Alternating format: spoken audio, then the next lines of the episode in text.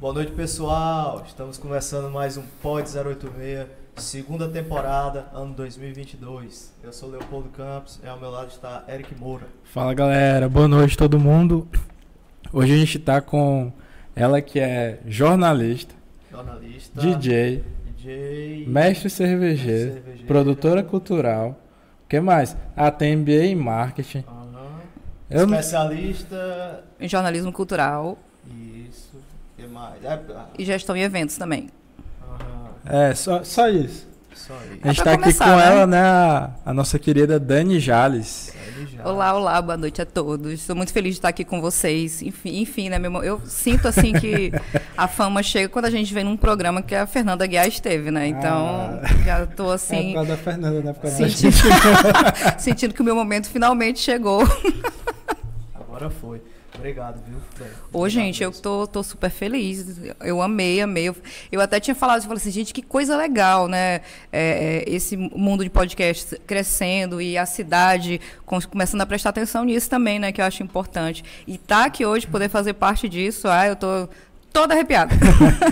E mais uma vez, gente, só lembrando no oferecimento de Hollywood Steak. Steak and Burger, Nossa, o muito melhor gostoso. hambúrguer de Teresina. Gostou do inglês? Muito gostoso. Gostei, É, gostei, gastou inglês. já provou aqui. Obrigadão, Matheus mandou Ei, uma top, viu, seleção aí Matheus? pra gente. Inclusive, se quiser mandar lá pra casa, Ó, inclusive viu? tem QR Code aí na tela pra quem tá assistindo a gente, 20% de desconto no primeiro pedido. Que é Tudo. top.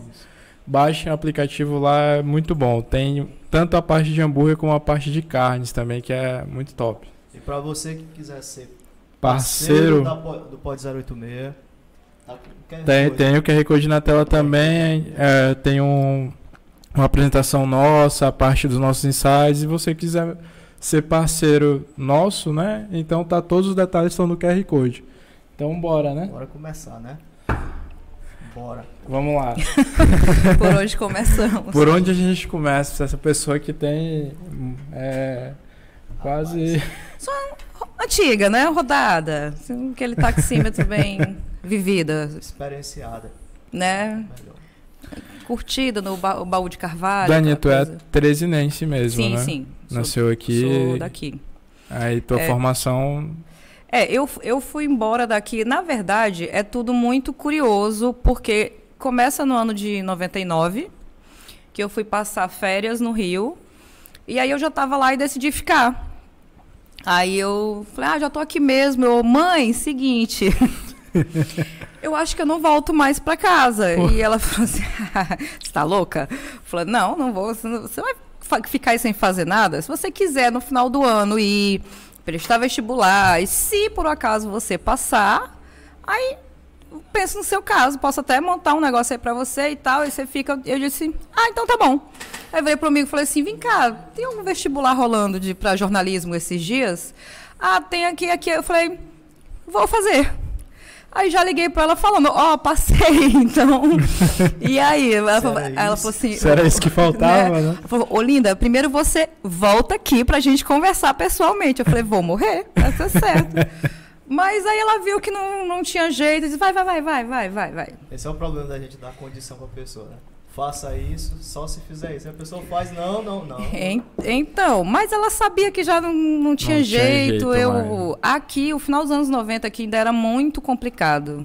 Aqui, aquele famoso do aqui era tudo mato. É. Não tinha nada, aquilo que a gente já tinha conversado sobre faculdades, oportunidades, programas e tal, era tudo muito é, é, eu não sei nem explicar sem, sem entrar na responsabilidade jurídica do que eram os programas de TV. Era mais do mesmo.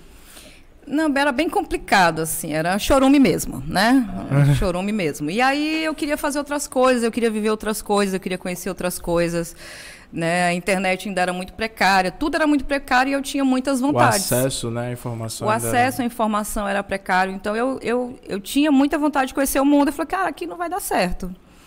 Aí eu fui e fiquei. Aí tu se formou em jornalismo Isso. lá no Rio. Eu fiz jornalismo lá e a minha pós em jornalismo cultural eu fiz lá também. Hum. Foi quando eu comecei a me envolver mais com cultura. Foi por conta da, da minha pós em jornalismo cultural. Aí eu comecei a trabalhar numa assessoria de comunicação que trabalhava com casas de shows, artistas, e aí foi quando eu fui me envolvendo cada vez mais com, com a área e fiquei E tô aqui até hoje, que a coisa foi acontecendo, Hum. Né? Mas aí lá, tu se formou, depois de formado, foi que tu passou a trabalhar com nessa Sim. empresa que prestava.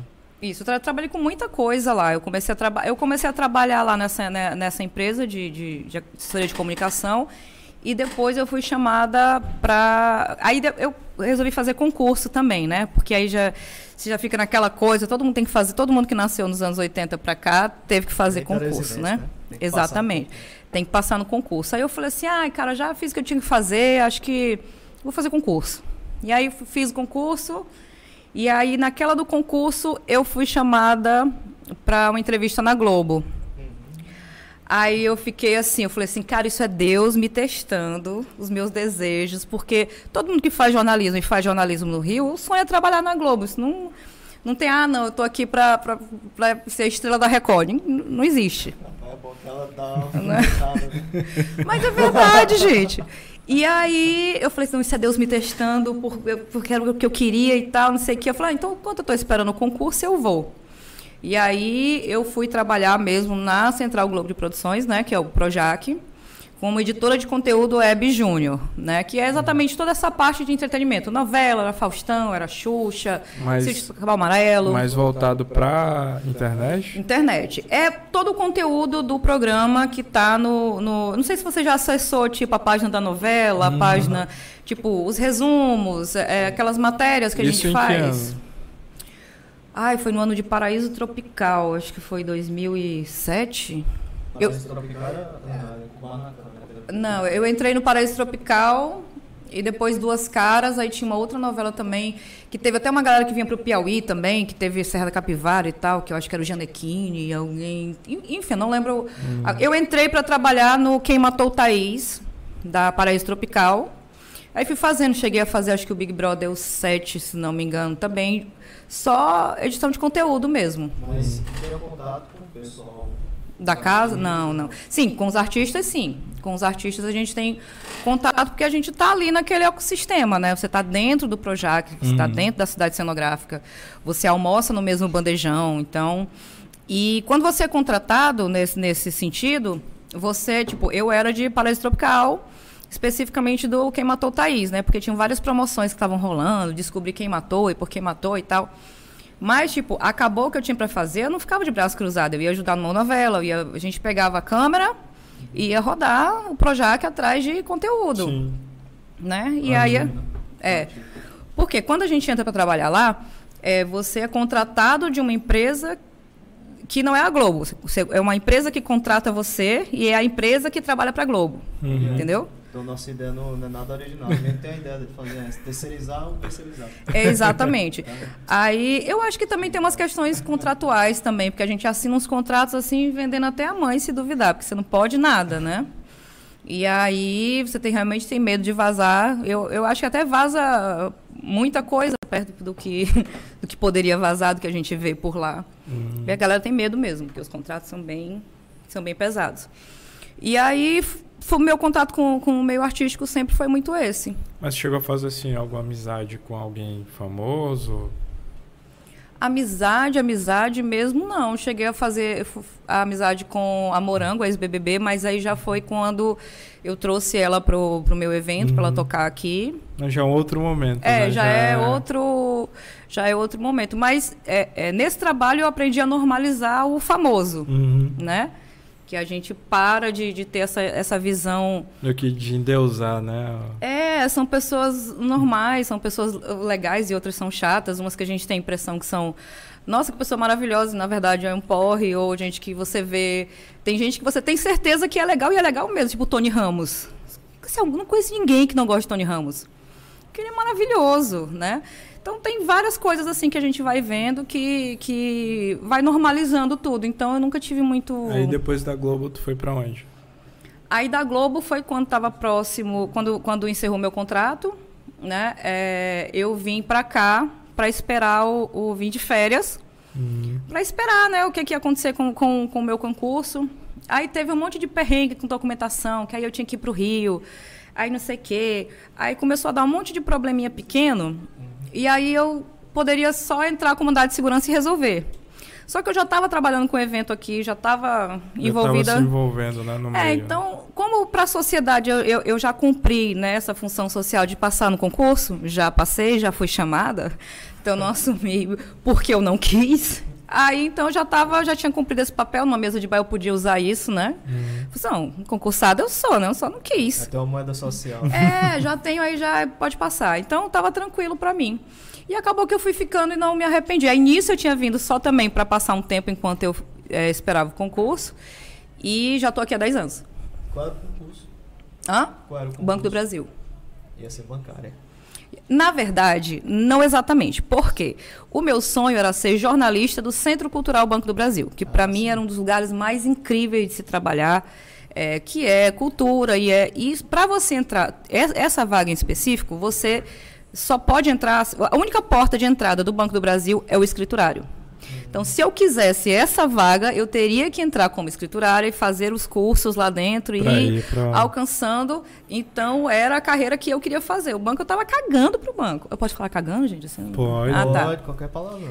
Então tá, então eu estava cagando pro banco, mas eu queria o Centro Cultural Banco do Brasil, que para mim é um lugar maravilhoso, que até hoje é uma coisa que ainda fica assim, ai, mas será quando eu vou lá eu vejo tudo aquilo? Mas acho que tudo tem um, um porém, né? Um porquê. É, se, não, se tivesse passado no concurso, tivesse lá, tava aqui, né? É verdade. Eu tava aqui no Pode Zero também. Né? Olha isso. Não, mas eu não, eu, eu não sou uma pessoa que tem arrependimentos, não. Assim, não tenho, graças a Deus, eu não tenho. A jornada foi boa. Então. Foi, foi muito boa. Eu só parei de. Eu, eu me arrependo de ter parado de estudar. É, esse período, um pouco antes da pandemia, uns três, quatro anos antes da pandemia, eu acho que eu dei uma, uma, uma, estagnada, porque eu parei de estudar e eu gosto muito de estudar. Eu gosto de estudar sobre tudo, sobre tudo. É uma coisa que eu tinha ouvido sobre o, jorna, o jornalismo na época que eu fiz, que era o curso da esquizofrenia mesmo, que a gente é especialista em tudo, né? Em, em todos os assuntos, porque a gente, o, o jornalista ele é curioso. Então essa minha curiosidade eu sempre tive. Se eu começo a falar de um assunto que eu não conheço, eu vou querer ler a respeito, eu vou querer entender. E a gente acaba sendo especialista em generalidades, né? Uhum. e aí foi muito por isso, foi assim que aconteceu. É, e aí, quando eu parei de estudar, e aí veio a pandemia, e aí eu vi que estava. Falei, cara, parei de. A, a, pandemia me ajudou muito nisso. Eu falei assim, eu, eu, tenho que. Frear um pouco, né? É, eu tenho que dar uma virada de novo, eu tenho que voltar a estudar, entender outras coisas, pensar em outros, em outros momentos. Acho que o o momento evento, como eu estava vivendo, já não era mais uma coisa que me fazia feliz. E aí eu comecei a estudar outras coisas, mercado financeiro, economia, empreendedorismo, né? mais, do, uhum. mais do marketing, é, tráfego pago, trafegou, tá? Trafegou, pago. É, a gente brinca mesmo aqui com o nosso o, para quem não sabe, né, gente, eu sempre falo aqui, né, claro, vender meu peixe também, né, que a gente tem uma agência. Hora do mexão. Hora do mexão. TMJ Criativo. E aí a gente tem o Leopoldo nosso gestor de tráfego, né? Então às vezes a gente fica, ah, o tráfego é, é o bem. tráfego de dados. Trafegante. Aí. Trafegante, muito bem. Pois é, mas é importante porque a gente para, a gente perde a noção de, de porque a gente chega num vai, vai estudando é aquilo que eu estava te falando sobre é, meu tempo de, de, de, colégio. Eu não fui o top 5 nem quando tinha só três pessoas concorrendo. Eu não tenho medalha de honra nada, tenho assim, um de curso de redação, sei lá, um, um prêmio hoje Rego de Carvalho de redação, no máximo. Aí quando eu saí daqui, falei, agora, agora eu vou fazer acontecer, eu vou chegar, vou chegar lá tirando onda. E aí comecei a fazer inglês, mas como todo mundo fazia inglês e ou, ou inglês e espanhol, eu tá bom, fazer inglês, espanhol e francês. e se francês, eu ia atrás do alemão, eu ia atrás de outra coisa, para mesmo para buscar se diferenciar, né? Para buscar esse esse enquanto tava todo mundo pensando em Disney, Estados Unidos e tal, eu falei assim, vou para Europa. Ah, é. É bom. Para Europa, você daqui dar uma volta. E aí as coisas foram muito assim, tipo, não, eu, eu quero realmente uma pessoa que tem orgulho da própria biografia, né? Porque eu não, aqui eu não vi essas oportunidades todas. Eu tinha muita vontade de fazer muita coisa. Aqui era muito fechado para ti. Muito, muito mesmo. E eu tinha muito essa consciência. Eu te, sempre achei que meu, meu pai, é, ele faleceu muito cedo, né? tinha 23 anos. Então eu acho que eu tinha muito esse senso de urgência, porque como ele não viveu, né? Eu ficava, cara, será que eu também não vou viver muito tempo? Então nessa de não, se eu não vou viver muito tempo, eu falei, vou correr aqui com as coisas. Fazer. Valer a pena. Né? Ah, com certeza. Não tenho assim nenhum arrependimento além de ter parado de estudar. Inclusive crianças, vocês em casa. A tia Dani, né? A tia Dani diz não parem de estudar. Não é, parem de estudar. Conhecimento é muito importante, né? Eu não digo nem se prender tanto a, a uma formação, né? Mas é... conhecimento mesmo, você pesquisar, você ir na essa coisa que você falou é muito interessante, porque é, as pessoas ainda estão muito presas ao sistema como ele. O convencional. É, né? mas se você vê, é um sistema da, da época da Revolução Industrial, né? Que, que na verdade forma operários. Sim. É todo mundo com o mesmo uniforme. Repetidores, né? É, são repetidores, aquela, aquela coisa, coisa do, robótica, do Charlie né? Chaplin, né? Sim, do, do, sim. do filme. Então, é, é, você não tem individualidade, porque é todo mundo com a mesma roupa, com, com o mesmo padrão é, sentados em, em, fila indiana e aquela coisa toda. Então, aquilo tudo, a maioria dessas profissões, daqui a cinco anos, elas nem vão mais existir. Tem um novo mercado crescendo que, que não está buscando profissionais. Você conhece alguma telefonista? É. Um operador de telégrafo. É, datilogra, é, datilografista, né? Da, é, Não, é, muitas coisas elas foram sumindo, né? Com o tempo As profissões elas, foram vai sumindo. sumindo vai sumindo. né? Que é, é, é cada vez mais galopante, né? Exatamente. Então, muitas das profissões que as pessoas estão estudando hoje para se formar, você nem sabe se essas profissões ainda vão existir. Você a gente tem uma linguagem de máquina que vai. Gente, hoje, hoje ó, os Estados Unidos eles estão, vai ficar parecendo aquela coisa assim de, de teoria da conspiração, né? de quem está assistindo muito filme de ficção é legal, científica. Eu gosto. Mas os caras já estão desenvolvendo robôs para fazerem cirurgias mais complexas.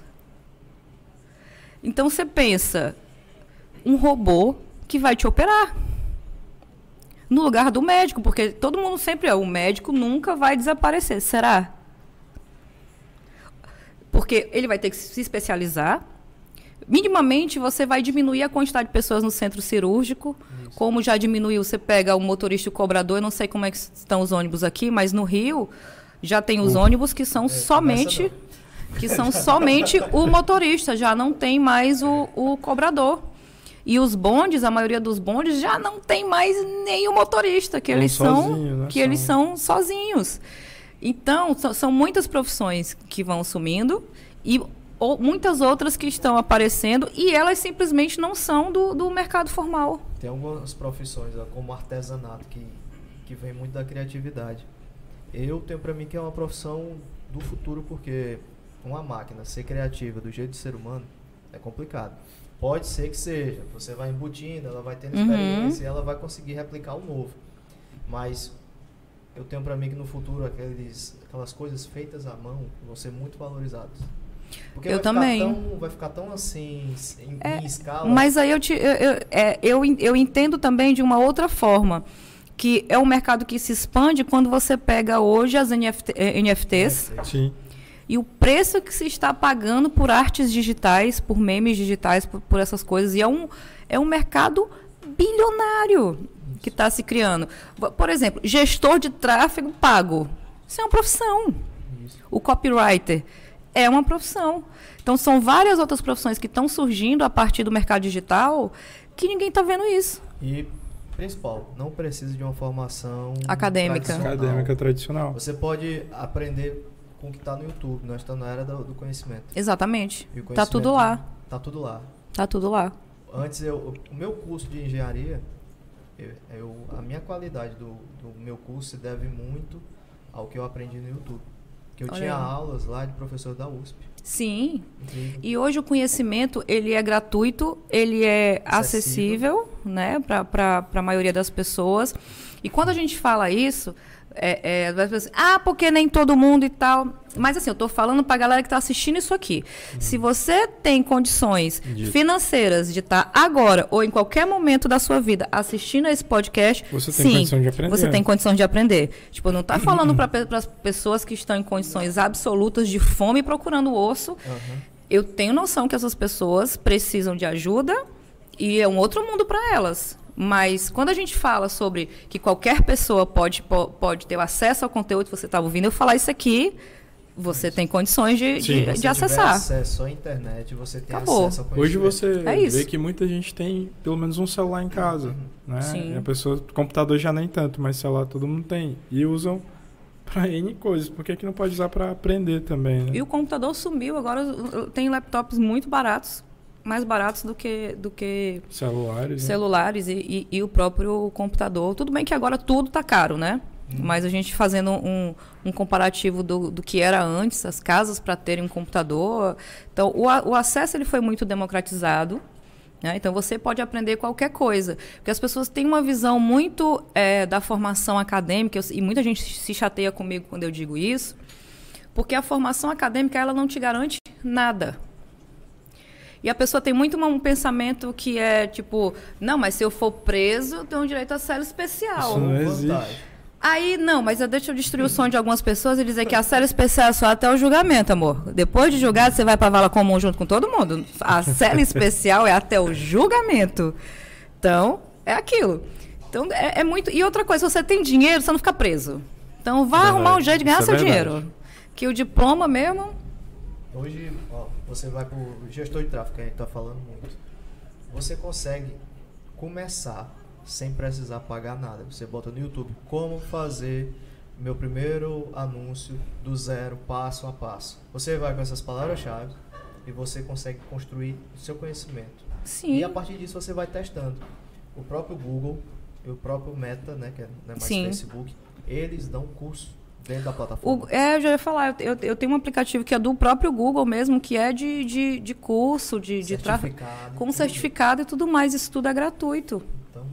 É, o Google ele já tem a academia dele, né? Que você faz vários. Sim, e é tudo gratuito. E... Não só, tem também, fazendo aqui, como é, eu acho que ainda é de graça, porque eu aprendi muito, a Khan Academy, que é do Paulo Lima é ah, brasileiro. Ele, a Khan Academy você tem desde o ensino fundamental até matéria de ensino superior, até programação.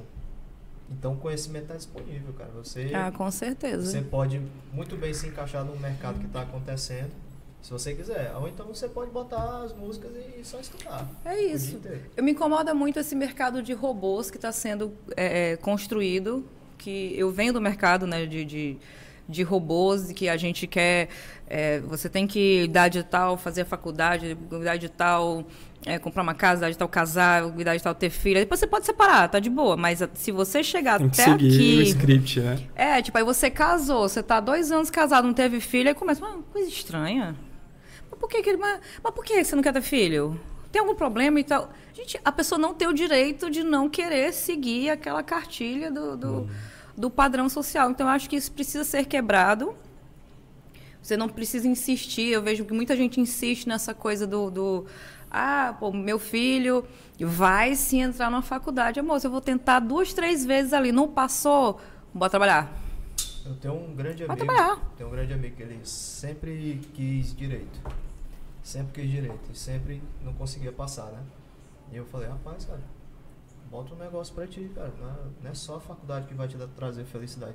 Ele colocou e tá dando certo na vida dele. E aí eu falei, e aí, cara, ele não quer direito não, cara. Eu falei. É isso, você fazer, mas se você fizer porque você gosta, tipo, eu tinha vontade de fazer, hoje eu não tenho mais tempo para isso, né? E nem disposição para estar numa sala de aula no formato em que se apresenta hoje, né? Esse, esse, tipo de coisa não, não vai me pegar, mas é, eu, acho se torna muito cansativo, cara. É tá cansativo porque é, quando eu fui estudar para concurso, eu cheguei a fazer vários cursinhos, né? Lá, lá no Rio. E uma coisa que os professores sempre falavam assim, ó, eu tô aqui, vou, vou, vamos ter uma aula de direito constitucional. Não tô aqui, Falou assim, ó, minha hora custa muito caro, não tô aqui para ajudar com a é, consultoria para você de, de casos da sua família, não tô nem aí para seus problemas. Se você quiser, você marca uma hora comigo e tal, tal, tal. Eu tô aqui para estar você a passar em concurso.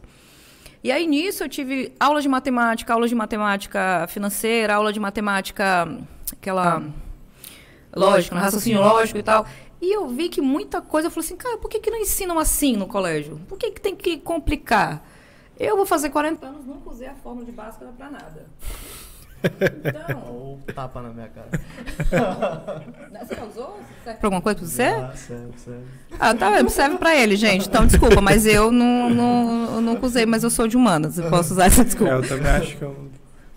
É, tipo, ah, mas você precisa aprender a fazer conta. Gente, eu mal sei o número do meu telefone. Para que a gente não precisa mais de nada. Você tem noção que eu estava vendo um aplicativo que você aponta a câmera do seu celular para que, aquele cálculo absurdo, ele, tudo, ele dá o né? resultado. Então. Mas, Dani, deixa eu tentar defender aqui o pessoal. é assim. O professor, quando eu estava pagando cálculo, eu paguei do 1 ao 4. Ele falou, gente, muito difícil vocês vão usar e usar isso aqui é, mas, mas só umas aspas. Quando você vai fazer faculdade de, de, engenharia. de engenharia ou, ou, ou até de, da matemática, pro, o próprio cálculo é mais divertido do que no colégio. É. O, o, o, meu primo, que, que considero como irmão, ele se formou em matemática e disse assim, Dani, é maravilhoso, As cara. As aplicações são muito boas. As aplicações, mas é porque no colégio é chato demais. Teoria. Mas ele falou para mim o seguinte, esse cálculo que vocês estão aqui construindo, se vocês forem para a área de pesquisa, vocês vão usar. Mas isso aqui serve para é, construir o conhecimento de vocês e o raciocínio de vocês. E vocês vão testar com uma coisa super difícil. E vocês vão é, aplicar. É, isso é o que. É, todas as vezes que eu já, já debati sobre isso, dizem que eles colocam coisas absurdamente difíceis que você nunca vai usar uhum. para que sua cabeça consiga forçar aquilo ali para você conseguir aprender coisas mais simples. Continuo achando uma bobagem. Desculpa, gente. Desculpa, acadêmicos, eu foi mal. plenamente de você. não, tu faz assim, ó. Eu disco continuo discordando plenamente de você. Não, mas, mas sabe o que eu acho é, interessante? É porque é difícil a gente ter uma conversa assim, do tipo, ó, eu discordo e tal, e a gente conversar e tá tudo bem, de repente tá todo mundo jogando, você é burro! você quer? Você fala isso porque não teve capacidade. É, porque não pôde passar numa federal, não sei o que. Eu sou concursado. Eu falei, ó, passei concurso de banco, hein? concurso de banco, conhecimentos bancários, né? nota altíssima, venha forte não. mas, é mas, mas é realmente isso. Mas eu só acho que teriam outras formas de você conseguir desenvolver isso nas pessoas sem precisar ser pela fórmula de Bhaskara, gente, perdão. Eu estava discutindo com um amigão meu que a gente gosta muito de tecnologia, né? A gente foi uhum. sempre trocando ideia. Aí a gente estava falando eu falando do meu filho que tinha matriculado ele na escola, né? E ele falando que queria ter filho e pensando já em que escola ia pôr, pela concorrência e o mercado de escolas aqui em Teresina. Eu falei, cara, eu não penso que meu filho seja médico, eu não tenho assim essa pretensão que ele seja advogado, engenheiro. Se ele disse assim, pai, o que que eu faço? Eu faço programação. Uhum. É. Porque ao meu ver, por estar dentro do mercado da é, o mercado O mercado de tecnologia vai crescer muito, principalmente agora com a, com a chegada do metaverso, né? É, porque quando você chega, as blockchains estão aí tudo. Gente, quem não sabe o que é blockchain, pesquisa no Google, porque... Criptomoedas. é, comprem suas criptos, viu, é, gente? É, já tô até... Tem o Mike, que é nosso produtor. O Mike vive viajando aí na, nas, nas NFTs. A gente já pegou até um ah, vírus já... minerando no nosso computador. Minerando o computador, né? Eu, eu ainda não consegui estudar a fundo o, os, os NFTs. Eu tô bem interessada. Ela tem um aplicativo da Vive. Vou te mostrar depois que você entra lá e compra as gemas, cada é, gema é um pois dólar. Pois é, eu tava naquele. Eu tava tentando baixar aquele jogo, aquele Axie, não sei o que das contas, que também tá. Que eu acho que foi o primeiro, assim, do. Ah. E aí eu fiquei com preguiça. Mas não, é, aí. Mas é meio é, eu gosto de estar em todas mesmo. Eu gosto de estudar bastante. Tenho estudado muito o mercado de cripto. É, hoje, hoje eu invisto tanto, no, vamos dizer assim, nas ações tradicionais, né? Imobiliário. Aí agora comecei, comecei a ir para os ETFs. No Bank também entrei. Aí ah, tem... você entrou no Bank, droga. Aí tem Tá, não posso falar sobre isso. Aí tem, pode, pô. Pode, Pode, quer falar mal? É, né? porque eu sou, eu sou contra os BDRs aí, mas é, enfim, op- op- opinião minha mesmo. Mas por que que... Não, só, É porque, só um assim, a- negócio, o que é BDR? Explica aí que eu não sei não. Tá, vamos lá. É porque, é, primeiro, eu tenho um problema com as empresas que ganham muito dinheiro no Brasil, mas quando vão abrir capital, não, mas aí eu vou pra Nova York. Aham. Toma no cu, pô. Você ganha dinheiro no Brasil, ah, não, mas é porque o mercado lá, sim, mas seu dinheiro você ganha aqui. Então, É. eu não vejo já que eu começo. na- na- não sou patriota, não, tá, galera? Eu só tô explicando que eu acho Aham. assim um pouco controverso. Que é o mesmo caso da XP também. A XP. É, eu nunca pensei por esse lado, assim. E eu aí- penso primeiro no meu. Pois é, mas aí eu vou te explicar o teu já. e aí, é, eles. resol- Mas foi uma jogada de mestre, por quê? Porque para você ter um, ter um BDR do, do, do Nubank, você precisa abrir conta na Nuinvest, né? E aí, você abrindo a conta na, na, na Nuinvest, você. Eles, ele- não sei quanto, quanto eles conseguiram captar, mas a quantidade de pessoas que eles conseguiram é, é, levar, né? Para o mercado financeiro foi absurda. É um BDR de 10 reais que só vai ser seu daqui a uns Há um ano. Há 12 um meses. ano, é. São 12 A- meses. é, E talvez não seja tudo 10 reais, talvez seja 5. E se você ainda não é uma pessoa que declara imposto de renda, você passa a ser automaticamente obrigado a declarar. E isso não foi avisado, eu acho meio sacanagem, porque a maioria das pessoas são muito novas, né? A galera que tem, que tem Nubank. E aí ficou naquela, você é sócio do, do Nubank e tal. Tipo, é um BDR que tem o imposto do imposto do imposto, porque a ação mesmo Uhum. é americana. E aí o, o retorno, para quem não, para quem já não declara, é uma dor de cabeça, porque não está sendo avisado isso, as pessoas podem inclusive ser pegas pelo leão por causa de uma BDR de 10 Ah, reais. então esse é o, é o chamado acordo caracu. Exata, exatamente. Eu acho que tudo isso tinha que ter sido explicado. E o Nubank não, não. Mas a jogada deles, o marketing foi sensacional. É, eu, assim, vendo pelo lado do mercado financeiro, acho sim que o Nubank ele tem uma. está em expansão, está em Sim. plena expansão. Ele hoje ele é, Existe- mais, va- é, é uma marca mais valiosa do que o Itaú, né? É. E aí. E aí. Aumenta aqui, pô. Aumenta aqui, produção. Pessoal, aqui é ao vivo. A produção tá dizendo que meu microfone tá baixo. Acho que o dele é o 2. Não, o Dois. 2. É o 2, jovem. O meu é o 1, um, dele é o 2. Contagem 1, 2, 3. Contagem. Aumenta tudo aí, aumenta tudo aí. Do... Tá. É, voltando só Sim, aí história só, do. só concluindo. Então, acho que o Nubank ele tá em mu- muita expansão, assim, por isso que eu arrisquei, né? É, não, mas se você já, já, já, já comprava ações, então tá tudo certo. A questão é que realmente o programa ele não é vantajoso. Ele se vende como um programa vantajoso, mas ele não é vantagem nenhuma se você já não declara, se você não foi avisado isso.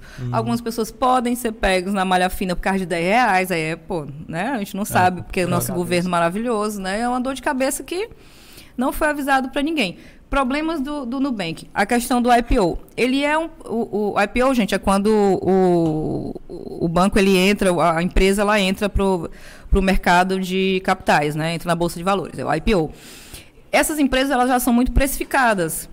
Precificou-se tanto o, o Nubank que ele está valendo mais que o Itaú. Aí eu te pergunto, você realmente acredita que o Nubank vale mais do que o Banco Itaú? Gente, não sou nem cliente do Itaú, tá? Tô falando aqui mesmo só É, uma, é um. Ah, vale mais, mas é tão oscilante. Tu se lembra do Cristiano Ronaldo, né? Ele afastou a Coca-Cola de perto dele. Sim, é, as ações caíram horrores, é. Mas só que a Coca-Cola, será que 100 caminhões dela pegaram fogo? Será que o, o pátio dela pegou fogo? Aí já Não, entra na não. questão mais É uma complexa, coisa- né? O valor de mercado. É um valor de mercado. É, é, é valor, é valor de mercado, mas é, mas é isso que eu tô querendo te dizer. Não tem como o, o, o Nubank ser mais valioso do que o Itaú. Porque os produtos do, do, do Nubank, tipo, eles não têm manutenção de conta, co- eles estão agora começando com, com pequenos serviços. Mas são serviços que não. Ele é um, um banco que ele não dá lucro. Hum, isso é verdade. Então, se ele não dá lucro, como é que ele pode valer mais do que um banco que remunera em bilhões os seus Gente- próprios acionistas, entendeu? A gente foi numa palestra do João Kepler e ele falou, não, não é um banco que dá lucro hoje, mas a perspectiva de lucro dele, né, que é o valuation. Hum. O valuation ou equity. Eu, É o equity. É A o perspe- equity é- a pe- é é porque ele está precificado o que ele pode, ser, ser. no futuro. É Mas isso um é, tu- é menino- a expectativa. É como um menino de um ano que chutou a bola e falei, ser jogador. Esse é, Pode o ou não novo, pode? é o novo. É, po- pode dar como pode não dar. É. Nesse sentido, eu não gosto de, de entrar, eu prefiro esperar. Espera um Observar, pouquinho. né? É, eu- Observar de, de longe. Eu assim. observar essa coisa tá todo mundo. é, é, qual será a será que a Magalu é a próxima Magalu? Observando sem se envolver, né? Eu observo. eu- eu- é porque eu tenho estudado muito, muito, muito. Eu tenho ficado muito chata com certas Acho coisas. que o mercado financeiro, quanto mais você estuda, mais difícil fica você investir, né? Porque teus, teu senso do mercado aumenta, tuas dúvidas aumentam também, as incertezas elas aumentam também, porque Mas, mas sabe o que, que acontece? Porque quando você vai investir no mercado financeiro, você não, não pode é, é, entrar na especulação. Porque as pessoas fazem muito da Bolsa de Valores a- especulação. Cassino, né? É, cassino. Ah, Aposta. cassino, mas o que, que acontece? A ação subiu, caraca, eu vou comprar e tal, porque tá subindo, aí caiu, meu Deus, estou com medo, vou vender. Bolsa de valores é o futuro, são as empresas, é longo prazo. Então, você tem que saber em que empresa que você está entrando, as perspectivas daquelas empresas. E um exemplo, você pega uma, uma Clabin, que é uma empresa de papel celulose, que é uma empresa que tem mais de 100 anos. Tem uma cultura, já tem. É, já são, são estabelecido. empresas consolidadas, entendeu? De, de, de mercado. Aí tem gente achando que, por exemplo, a Cielo já foi uma, uma das grandes empresas e está aí a ponto de fechar. A Saraiva também, acho que já fechou até, já fechou capital. Saraiva acho que fechou até o site deles já, tudo. É, né? Então, tem, tem certas empresas que você tem que prestar atenção no, no que você está comprando. Na, na solidez das empresas, é, se elas gastam menos do, do, do que arrecadam, como é que está isso aí. E aí você vai fazendo um, um estudo, aí vai ter os, os, os indicadores e tal, os fundamentalistas, que para mim são os mais importantes, que é o que fazem você apostar no, no, numa empresa. Olha aí. Cara, pô, tu, Aprendendo no mercado financeiro com o Dani Jales, pô. estudou assim a superfície. Não, foi bem. Eu o leito tô- oceânico, né? Eu do conhecimento. tô, tô, pro- tô profunda, tô profunda. Não, mas é interessante porque a, a, a gente tem muito essa, essa coisa, esse medo de perder, né? Então, e até de perder o hype também, porque enquanto tá todo mundo comprando Bitcoin, todo mundo quer comprar Bitcoin. Mas se o Bitcoin começar a cair, você, você solta. E se você pegar o Bitcoin do- do- do- do- dos últimos 10 anos, ele, ele, ele sobe caindo. Ele vai lateralizando, ele cai aqui, ele sobe, ele sempre subiu. Tem uma tendência de alta. Então, Sempre, por geral. mais que ele caia, ele vai continuar subindo, até porque é, é, é um produto é, é escasso. Ele tem um- um- uma hora para acabar. Então, se todos os milionários do mundo quisessem ter um Bitcoin, não ia ter mais isso para eles. E tem um limite, né? 21 milhões, né? Ai, tem uma quantidade aí, eu já não. Mas ah, mais de 90% vão ser minerados até 2040, se não me engano. Mais de 90%. Depois vai ficar mais difícil ainda achar e tal. É a questão do ouro. Por que, que o ouro é tão valioso? Ele é muito raro. O pessoal, Porque é raro. o pessoal diz que o leito oceânico tem muito ouro. Mas você vai fazer o que faz em terra no, no oceano. É A isso. pessoa vai levar toda a agada que temos aqui para lá. Nós temos aí mineradoras que deram um problema gigantesco ao Brasil, não só em questão de fauna, flora, mas também a questão social. Sim. Brumadinho, a- as outras barragens. E, inclusive fala-se muito agora de, da- das empresas eh, SG, né? Que são as empresas que estão preocupadas com o social, com a emissão de carbono. Tanto que você vê que, que, que esse futuro ele já chegou, que você vê as propagandas, acho que é do Bradesco, ele já fala, não sei o que é das emissões de carbono, saiba como diminuir. Acho que até o iFood tem umas coisas que eu peço no Ah, iFood pra gente já com- compra. compensou a emissão de carbono e tal. Então, isso tem sido falado muito e investir nesse tipo de empresa vai ser cada vez mais comum e é profissões do futuro também. a, tava passando assim, que tem que existir um equilíbrio. Nos Estados Unidos, acho que foi ano passado, teve uma nevasca lá na região do Texas, e lá eles estavam investindo muito na parte da geração verde, né, de energia. Uhum. Só que com a nevasca, as turbinas eólicas pararam e o sol teve uma, uma redução da incidência solar e aí todo mundo começou a passar por frio, porque não tinha nada para aquecer. Aí o cara, ah, é por isso nós temos que apostar no carvão. Eu falo, gente, bora equilibrar. É, Nesses períodos, tudo- carvão, no outro. Porque que tem sol. Não é, sol. É tudo, é, é o equilíbrio, porque dá para se trabalhar com energia solar, né? O que falta é, é vontade governamental de fazer a coisa acontecer. Uhum. Incentivo para que. Porque quanto mais, assim, mais barato a coisa, menos dá para roubar, né? Então. Mas eu nem vejo tanto só por esse lado. Ó, existem certas situações que, assim, é, você tem o seu dinheiro. Quando você vai fazer uma compra com o seu dinheiro, você está comprando, você tem consciência total. As compras do governo e tal, os gastos, eles estão gastando com o, o dinheiro dos outros. Então, se, tipo assim, se eu, vou, se eu dar meu cartão, ah, vai fazer umas compras lá para você e tal, você, você vai prestar atenção em quanto é que você vai gastar? Não, você vai até o limite que der. Eu não falei. Você sabe que isso é um vício da democracia. Estava é. um especialista falando. Na democracia, você compra muito para outro pagar, que é o outro presidente, é sempre o outro. Sim. presidente agora, para frente. Né? Teve um, um, representante do governo chinês que falaram, ah, fulano de tal está fazendo isso. Ele, ele vai passar quantos anos no poder? Quatro ou oito? Ah, nós estamos com o nosso planejamento para 30. Então, é isso. eles pagam um pouco, o governo chinês paga um pouco, mas eles pensam estruturado. Já que pagam muito, muito e não pensam estruturado. E que se lasque, né, se o próximo. As coisas não são eleitorais, entendeu? São coisas para fazer, para você ter um resultado daqui a 20 anos e tal. E isso não é eleitoral. Então, as pessoas estão sempre pensando na próxima eleição. Inclusive, eu gostaria muito que fica aqui meu apelo, gente faça um motim para parar com esse negócio de dois em dois anos, bota tudo no mesmo ano, isso, isso, acaba isso. com esse negócio de reeleição, nem que bote esses caras seis anos lá que seja. Hum. Mas para com essa palhaçada, vamos acabar com né? isso. Tentar... tem um pensamento não, alinhado, porque os caras os cara não trabalham, porque assim, é, eles trabalham três anos, o último ano, ninguém trabalha mais porque tá só. É, é, eleição, eleição, eleição. A gente já está falando de, de, de, eleição, acho que desde outubro do ano passado, que a gente está falando de eleição. Quer dizer, então fica uma coisa assim que ninguém mais trabalha, que tudo, aí nada vai andar.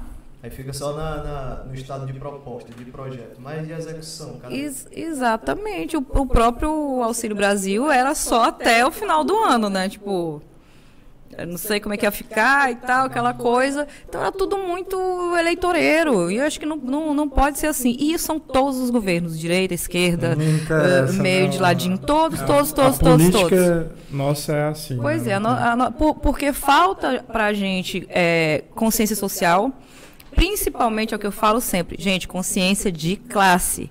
Você tem que saber a que classe você pertence antes de votar em alguém. Porque eu vejo muito isso. As pessoas é, é, acham que são ricos e são classe média, as pessoas acham que classe média é um pobre coitado. Então, não, eu sou rico, então, amor, o rico, ele pode parar de trabalhar e o dinheiro vai continuar caindo na conta dele. Se você parar de trabalhar, você vai perder tudo, então você não é rico, você é trabalhadora, que nem nós aqui. Então, entenda isso de uma vez por todas. Então, a consciência de classe, ela é para mim é primordial, porque quando você não tem a consciência de classe, você acha que você pertence a uma classe que você não pertence, você vai votar errado. Você começa a pensar nos benefícios daquela classe, você não pertence a ela, então você vota Mas você vazio. não pertence a ela, amor. Fica um então, voto vazio, né? Então... Seu, seu, seu voto, pelo amor de Deus, você não pertence àquela classe. Então, aquelas pessoas não vão trabalhar para você. Deixa de ser burra. Mas aí, estou falando isso várias vezes e ninguém escuta. Aí, outra, outra questão é a educação financeira, que eu acho que é uma que a gente estuda muita bobagem, é, porque eu acredito que a matemática de, de escola deveria ser é, é, é educação financeira e não a matemática. Eu lembro que até si viralizou um videozinho que até tinha um meme ligado, que é aquele botasse um menino milionário, né? Um menino, não lembro, depois vou ver o vídeo, uhum. mostro para vocês, que ele dizia assim: é, numa sala de 30 alunos, quantos vão ser médicos? Aí ele falava assim, sei lá, uns três, quatro, uhum. cinco médicos. Mas quantos vão precisar de dinheiro? Todos. Você começa a ter que no método tradicional, ah, você tem que estudar física, química, você tem que saber isso. E, As mas... pessoas têm que aprender a lidar com dinheiro. Gente, quem está falando que é a pessoa é endividada, tá? Então eu tenho, eu tenho consciência de que eu também preciso. Mas a gente, a gente é muito imediatista, uhum. a gente quer as coisas muito para agora. E a gente, mas a gente não aprendeu, porque os nossos pais eram assim, nossos pais não eram pessoas que poupavam, a gente acredita que poupar dinheiro é botar na poupança. A gente não tem noção do que são taxas de juros, e são importantíssimos, porque tudo que a gente vive é tributado. Né? O Brasil tem uma alta carga tributária, a gente paga imposto para tudo. Então, isso é importante também, você ter, você ter você ter noção de, de, de, de, de preço, de custo, principalmente de quanto é que custa, quanto é que isso parcelado, quanto é que isso vai dar. Qual a vantagem, né? Até que ponto compensa parcelado. Até que ponto, até que ponto. exatamente. E a gente não tem essa noção. Então a gente vai se endividando, é parcelinha de 100, é parcelinha de 50, e quando você vê, tá todo mundo é a preso. Gente, a gente quer saber se cabe no orçamento do mês. É? Mas e se você perder Mas, o emprego, o que, é que acontece? Aí você bota a longo prazo. Aí aquele juros diz, ó, você comprou por 6.500, tem lá 600 de juros. Aí você, não, mas cabe dentro do meu mês, sim, os 600 que você vai pagar né? Eu, eu me tornei uma pessoa muito ruim quando eu comecei a aprender sobre isso, que eu vejo as pessoas, ai, o sonho da casa própria, a minha casa. Aí eu fico, meu Deus, a casa é do banco, mulher, pelo amor de Deus, essa casa não é tua ainda. Ah, eu vou pagar em 35 anos. Eu disse, não sabe nem estar viva até lá, Jesus Cristo. É, eu penso muito assim também. E, e as pessoas ficam muito naquela, não, mas eu vou adiantar as parcelas e aí vou quitar antes. Eu, eu, eu fico, mulher, tu, quem fez essa conta para você, meu bem? Sabe? Então, então, tipo, quando você vai pegar um financiamento é, é, é imobiliário, que você vai ver e, tipo, as, sei lá, 20 primeiras parcelas é, é só juros. Você ainda não pagou nem assim 1% da casa. É bizarro como os financiamentos são é, feitos. É, existem e tudo, é, existem carro, casos tudo. e casos, né? Por exemplo. O Minha Casa Minha Vida, eu sei que é, é, é, é, Casa Verde Amarela, né? Como é que é o nome? Do... O, o antigo Minha Casa Minha Vida tinha um que era para a zona rural. Uhum. Que ele tinha uma subvenção, que é, ou seja, o governo pagava para pessoal de mais baixa, baixa renda, assim, uhum. assim, ele pagava até 96% do. Ou da reforma, eu acho que era a uhum. reforma da casa. Imagina. Você tinha 96% de abatimento da sua conta. E a pessoa tinha 4% ali de, de obrigação, né? Uhum. Eu fiz um, um, tempo, eu fiz um, um projeto assim, na época que eu, que eu trabalhava na área de construção civil e tal. Pois tu acredita, mesmo com os 4%, as pessoas não se programavam para porque elas não, não, são educadas para isso. E a, a gente vive no, no, num sistema que ele, que ele é feito para que a gente dependa o tempo inteiro do governo. Hum. A gente não percebe, por exemplo, que o INSS é a maior pirâmide financeira do, do, do mundo. Ela é o último otário, o último otário que é, o último pegar. Que Vai chegar uma hora que... Chegar e as, e, e as pessoas acham, ah, dos meus direitos. Eu falei, que direito, amor? Você paga por tudo aquilo. Você paga né? por tudo aquilo, décimo terceiro você está pagando por aquilo. Outro você... dia a gente estava falando também. Gente, para quem tá só para quem tá chegando agora, a gente tá com a Dani Jales, o papo aqui já tá. É, a gente já rodou várias coisas. Economia aqui. tá tá muito legal aqui o papo. E aí, voltando, a gente tava outro dia falando que saiu em algum lugar que o nosso salário tinha que ser, acho que era 5 mil, né, depois.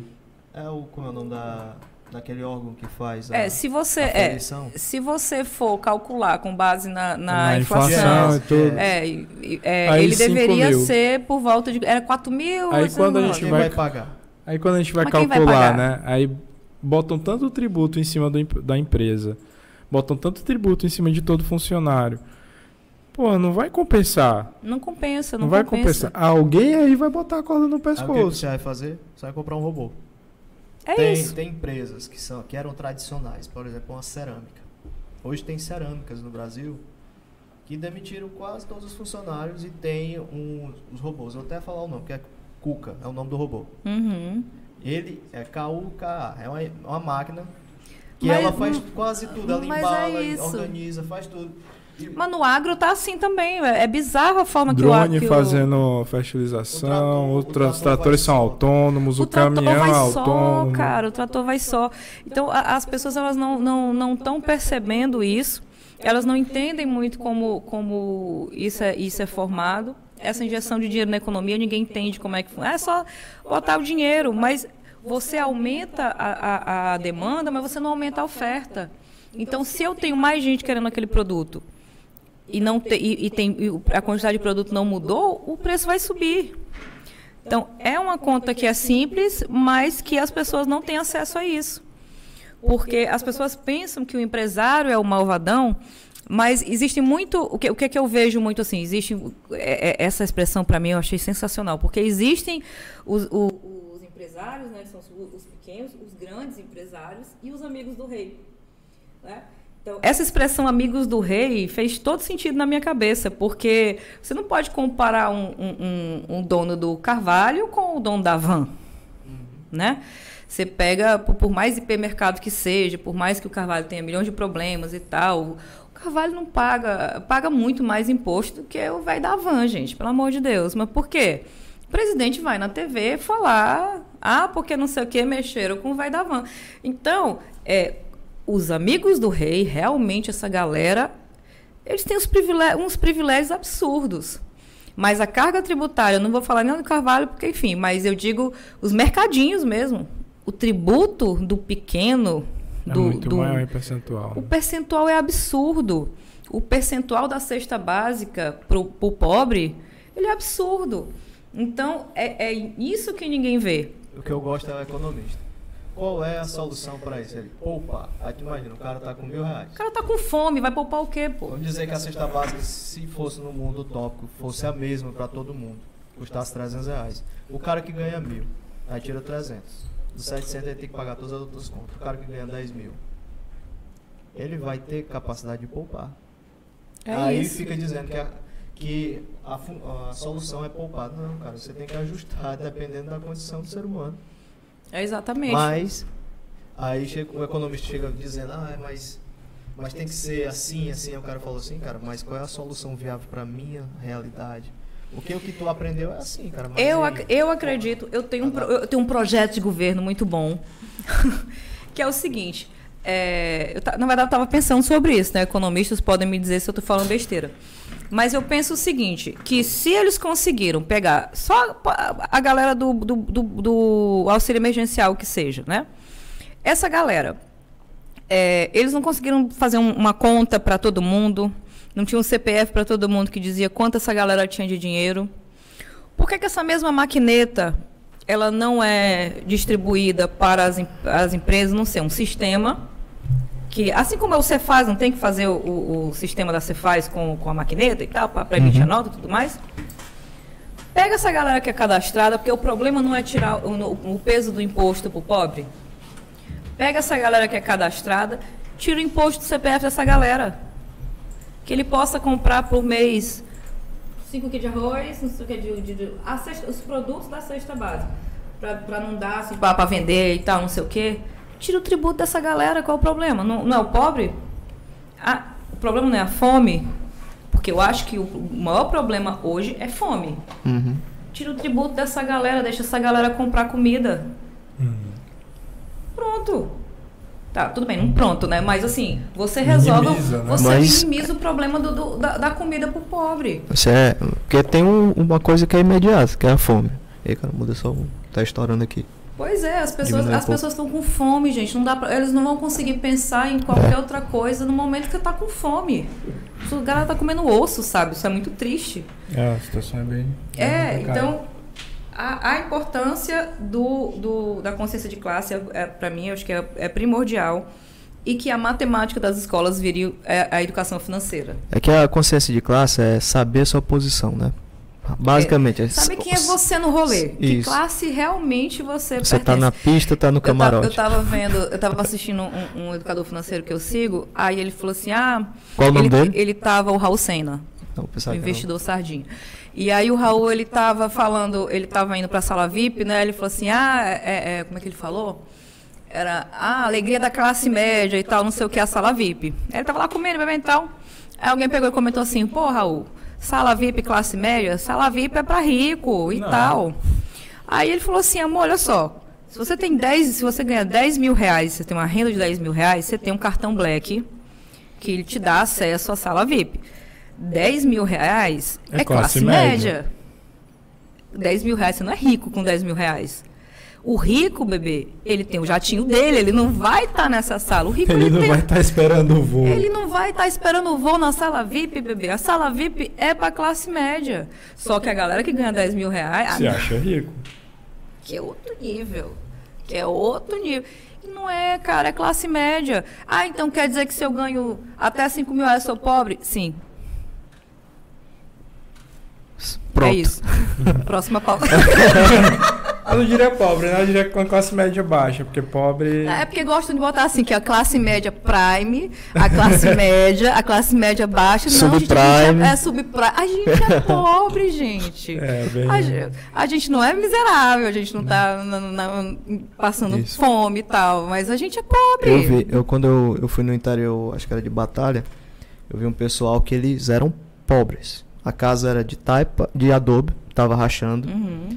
O senhor era bem pobre, mas ele tinha um, não era uma dispensa, ele tinha uma casinha para guardar arroz, feijão, carne de sol, todas as carnes em conserva, Uhum. tudo. Ele não era miserável, porque ele, o miserável não tem. O miserável o não pobre, tem. ele tem ainda alguma condição. E aí eu vi a primeira definição de pobre, miserável, de rico, tudo. E É, o, que eles falam de insegurança alimentar, né? ele Você não, tinha. Ele não é tinha. você não saber, é, O que você vai comer. comer. e não saber quando você vai fazer a próxima refeição. É bizarro. É bem, bem tenso. É, a, gente, a gente já falou de política, so, lado é, social, já foi pra todo lado aqui. Militei, vamos- militamos, é, militamos. É, foi, mas foi legal. A gente já falou de economia, mercado financeiro, é, o mercado. os Comprem mercados- os novos bitcoins. mercados. Parece até aquela vozinha aqui É. atrás. A gente a gente está aqui com a Dani Jales. Lembrando também que quem quiser ser nosso parceiro, o QR Code Tá tá, na aí tela? na tela, né? Só você entrar e saber os nossos insights, todos os nossos relatórios estão lá e tal. Quem quiser entrar em contato, pode entrar em contato também pelo nosso Instagram, né? Que é arroba pod086. E tem os dados também no, no QR Code. Ó, o, pessoal tá dizendo aqui que o microfone do de verde tá tipo quase zero. Leopoldo. é a produção que faz de propósito.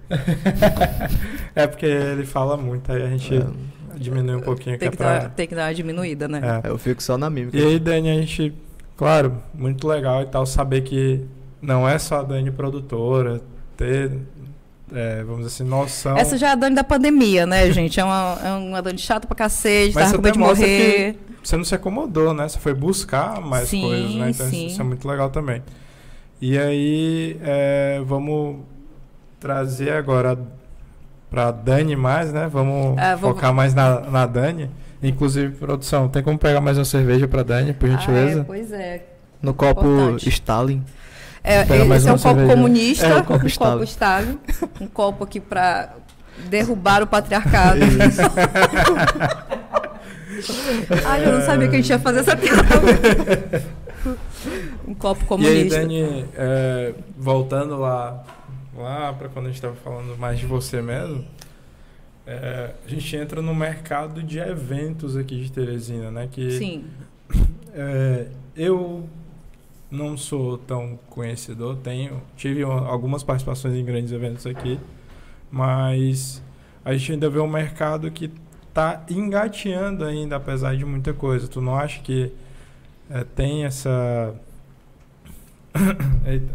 Chegou, chegou. Chegou, chegou. tem, Tu, tu vai me dar. Não vai congelar, Tem. criatura. Tu não, não pera aí, para não aparecer a marca. que Ah, é, não, não pode, É. não podemos contar qual é a marca da cerveja, ninguém gente, sabe. tá? Porque não tô mexendo, mas se ela quiser. É, Uhum. É, se- tu se- acha é a que cerveja comunista. Tu acha que é, o mercado aqui ele tem ainda muito a crescer com, relação certeza, com certeza.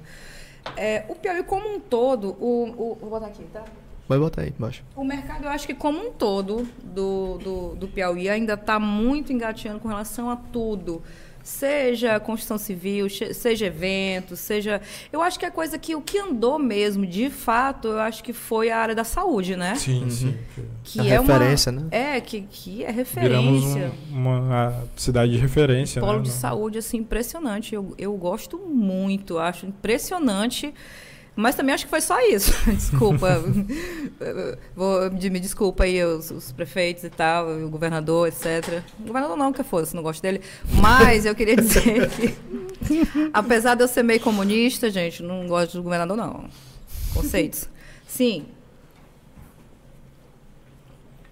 Mercado de eventos. Eu acredito que é um mercado que ainda tem muito a crescer, que, que é um poder que tá, que envolve muita política, né? E que está na mão de, de poucas pessoas, né? que a gente volta para aquele assunto que eu estava falando antes dos amigos do rei. Hum, ainda existe um né? certo monopólio. É, né? existe um, um, monopólio, existe um, um, uma coisa ali com o governo e tal, umas coisas meio estranhas, umas pessoas que. Que como tem, e aí a gente tem pouco, poucos eventos grandes, porque quem, vai, quem é que vai entrar para bater de frente com XYZ, né? E aí tem. Não existe uma união no mercado, do tipo, cara, vamos, vamos ver aqui, vamos fazer um calendário, porque. É aquela concorrência. É, teve, teve uma época no, no LGBT que. É, eu, quando eu trabalhava com as minhas festas, é, é, eu reuni donos de casas é, do meu circuito, produtores de eventos, e a gente criou uma agenda anual Falou assim, ó, esse final de semana aqui, ó, eu Quase quero aqui um tal, não sei né? o quê. Um festival é, bem cada exatamente. Então, tipo, ah, se eu fiquei com o, o a, até o dia 10, a, a próxima já vou ficar com uma data um pouco pior e tal. Vou, vamos se organizar e fazer uma agenda e fazer um negócio acontecer. E, cara, a gente fez isso por uns dois anos e deu super certo. Aqui a gente não tem isso. Aqui um fez, aí o outro vai fazer para derrubar e não sei o que das é, quantas. Aqui, aí não sei o que. A gente tem mesmo. Tem até um grande amigo meu que vai estar tá fazendo festa agora esse final de semana.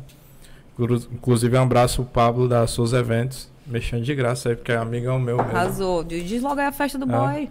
é a do Pericão, a, acho que é Deixa Acontecer, e, né? Deixa Acontecer, tava, tava afim de E aí, botaram uma festa logo em seguida, assim.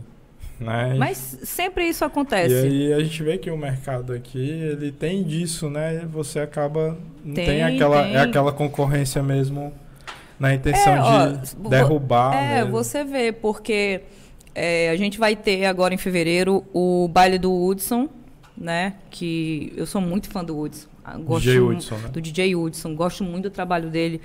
Vai ser um festão e eu acredito muito é, que pode muita coisa dar certo no dia. Se todo mundo se organizar, todo mundo ganha dinheiro. A cidade é grande. Uhum. E eu acredito muito nisso. O sol então, brilha para todos, na né? verdade é essa. Né?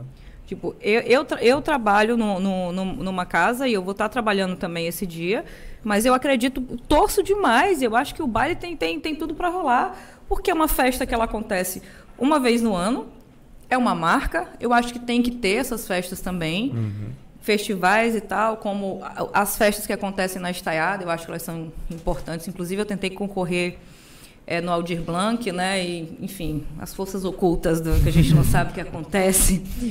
E aí, o meu projeto, eu digo, ó, o meu projeto é bom pra caralho. Quem quiser comprar meu projeto, cara, bom demais. Qual o nome do projeto? Para fazer o meu festival. Eu iria fazer, eu vou falar mesmo, porque se forem copiar, né, já sei. É, o nome é o Festival de Todas as Cores. Mas ele não é uma festa tipo Colors e essas coisas. Uhum. É um festival LGBT. É, nos moldes do que seria a parada LGBT, que, aconte uhum. que, é, que acontece. É, a pandemia não, né? Mas acontece na estaiada. Só que eu vejo uma série de, de, de problemas governamentais mesmo, é, de gestão com a parada. E eu tenho muito. E, e eu acho que a cidade ela tem, tem um, um mercado muito grande. É, é, tem público para isso e eu acredito que vários festivais poderiam ser feitos na cidade é, especificamente para o público LGBT.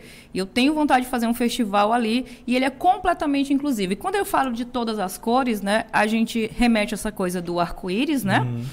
Do LGBT, mas ele também é, é para pessoas pretas, é para mulheres, é para pessoas que tenham é, é, qualquer tipo de, de, dificuldade. A gente vai fazer uma feirinha específica só para LGBTs ou para pessoas que não têm a oportunidade de mostrar o seu trabalho. Uhum. Essa galera vai ter prioridade para vender o seu produto, para mostrar. A gente vai fazer uma feira, diversos tipos de artistas. Eu tenho muita uhum. vontade de fazer esse festival. Era um festival grandiosíssimo, mas não foi possível. Onde eu vou fazer? Viu? Me aguardem. Esse festival vai sair do papel. É, nada contra o Matizes, nada contra a parada. Eu acho que a parada ela tem, ela é necessária. Uhum. Só que eu acredito que falta muito é, vivência, né? do, do meio, uma reunião com, com, com todo mundo, de juntar todas as casas, todas que não as fosse bares. só um show, né? Que não fosse só É, isso. porque assim, o que, o que eu vejo muito, eles têm um trabalho social incrível, incrível. Já me ajudaram muito em situações, é, é, é, problemas que eu já passei. Sou muito grata ao Matiz e todas as vezes que eu participei da parada foi incrível. Só que eu vejo que falta uma união como um todo, porque assim, é, eles fazem uma festa, né, um, um calendário de um mês ali de eventos e tal, mas esquecem as pessoas que trabalham o ano inteiro movimentando a cena. Então, eu acho que teria que juntar a galera da 24 de janeiro, teria que pegar o, o, o, o Newton com as casas dele, na época Red, todo mundo que tiver agora o Watching Pub e, e o Lights, e todo mundo que está trabalhando no LGBT, sentar com essa galera toda, fazer uma reunião quem já trabalha, e né? transformar isso, não estou falando financeiramente não, mas transformar o evento no que ele é para ser mesmo, que é para todo mundo. Pensar em atrações que sejam para todo mundo, que não tem uma atração que é mais para esse público, aí depois tem outra que é mais para esse público. Dá para fazer várias coisas com a parada. Inclusive uma coisa que é para ser, que é inclusivo. E isso não existe. E nunca existiu. Pelo menos eu não. É uma coisa que eu até tentava e tal. E eu vejo que isso nunca foi, não, nunca foi para frente, né? Então eu acredito muito nisso, porque o evento que eu quero fazer, eu quero juntar todo mundo. Eu quero juntar o Matizes, eu quero juntar. É, não é para ser a parada. É um, meu, é um festival LGBT de todas as cores que inclui todo mundo, todo mundo mesmo do circuito. Que inclui elas, que inclui todos os bares, que quem não quiser, tudo bem. Mas é isso que eu quero fazer, porque eu acho que é o que falta é isso. Dá as espaço, pessoas, né, é, as pessoas aqui. se organizarem para fazerem uma coisa junta. E, e dá para todo. Eu acho que dá para ganhar dinheiro. Tem muito. Quem é que se parou de. de, de- porque assim, quando você é, é, pa- parou tudo, porque o circuito de eventos foi o primeiro a fechar. E aos trancos e barrancos, tu, quando tem que sacrificar é o evento. Uhum. Parou é o evento. E tem uma cadeia gigantesca de gente que, que depende do evento. Porque você vê assim, ah, o evento vai prejudicar a Dani, vai prejudicar o Newton, vai prejudicar o- os grandes empresários. Você tem que pensar que o setor de eventos, ele prejudica a tia do cachorro quente, o catador de latinha, O cara da água mineral. o cara da água mineral, depósito. o, o, o cara do depósito, a, a cooperativa de segurança, O a garçom, pessoa- o garçom, os serviços gerais, o Uber. São várias famílias que Então, estão. são, o ecossistema ao redor do setor de eventos ele é gigantesco. É. O hold, porque quando você pensa na banda, você pensa no cantor. Aí você vê um pouquinho mais, tem os músicos. Né? E aí os músicos, o técnico, o hold, entendeu? Todo esse- ecossistema fica parado quando, quando para. É uma indústria. É uma indústria e as pessoas não respeitam, porque ah, que o evento, não sei, porque pensando em Mas não é festa. só a festa, né? Todo.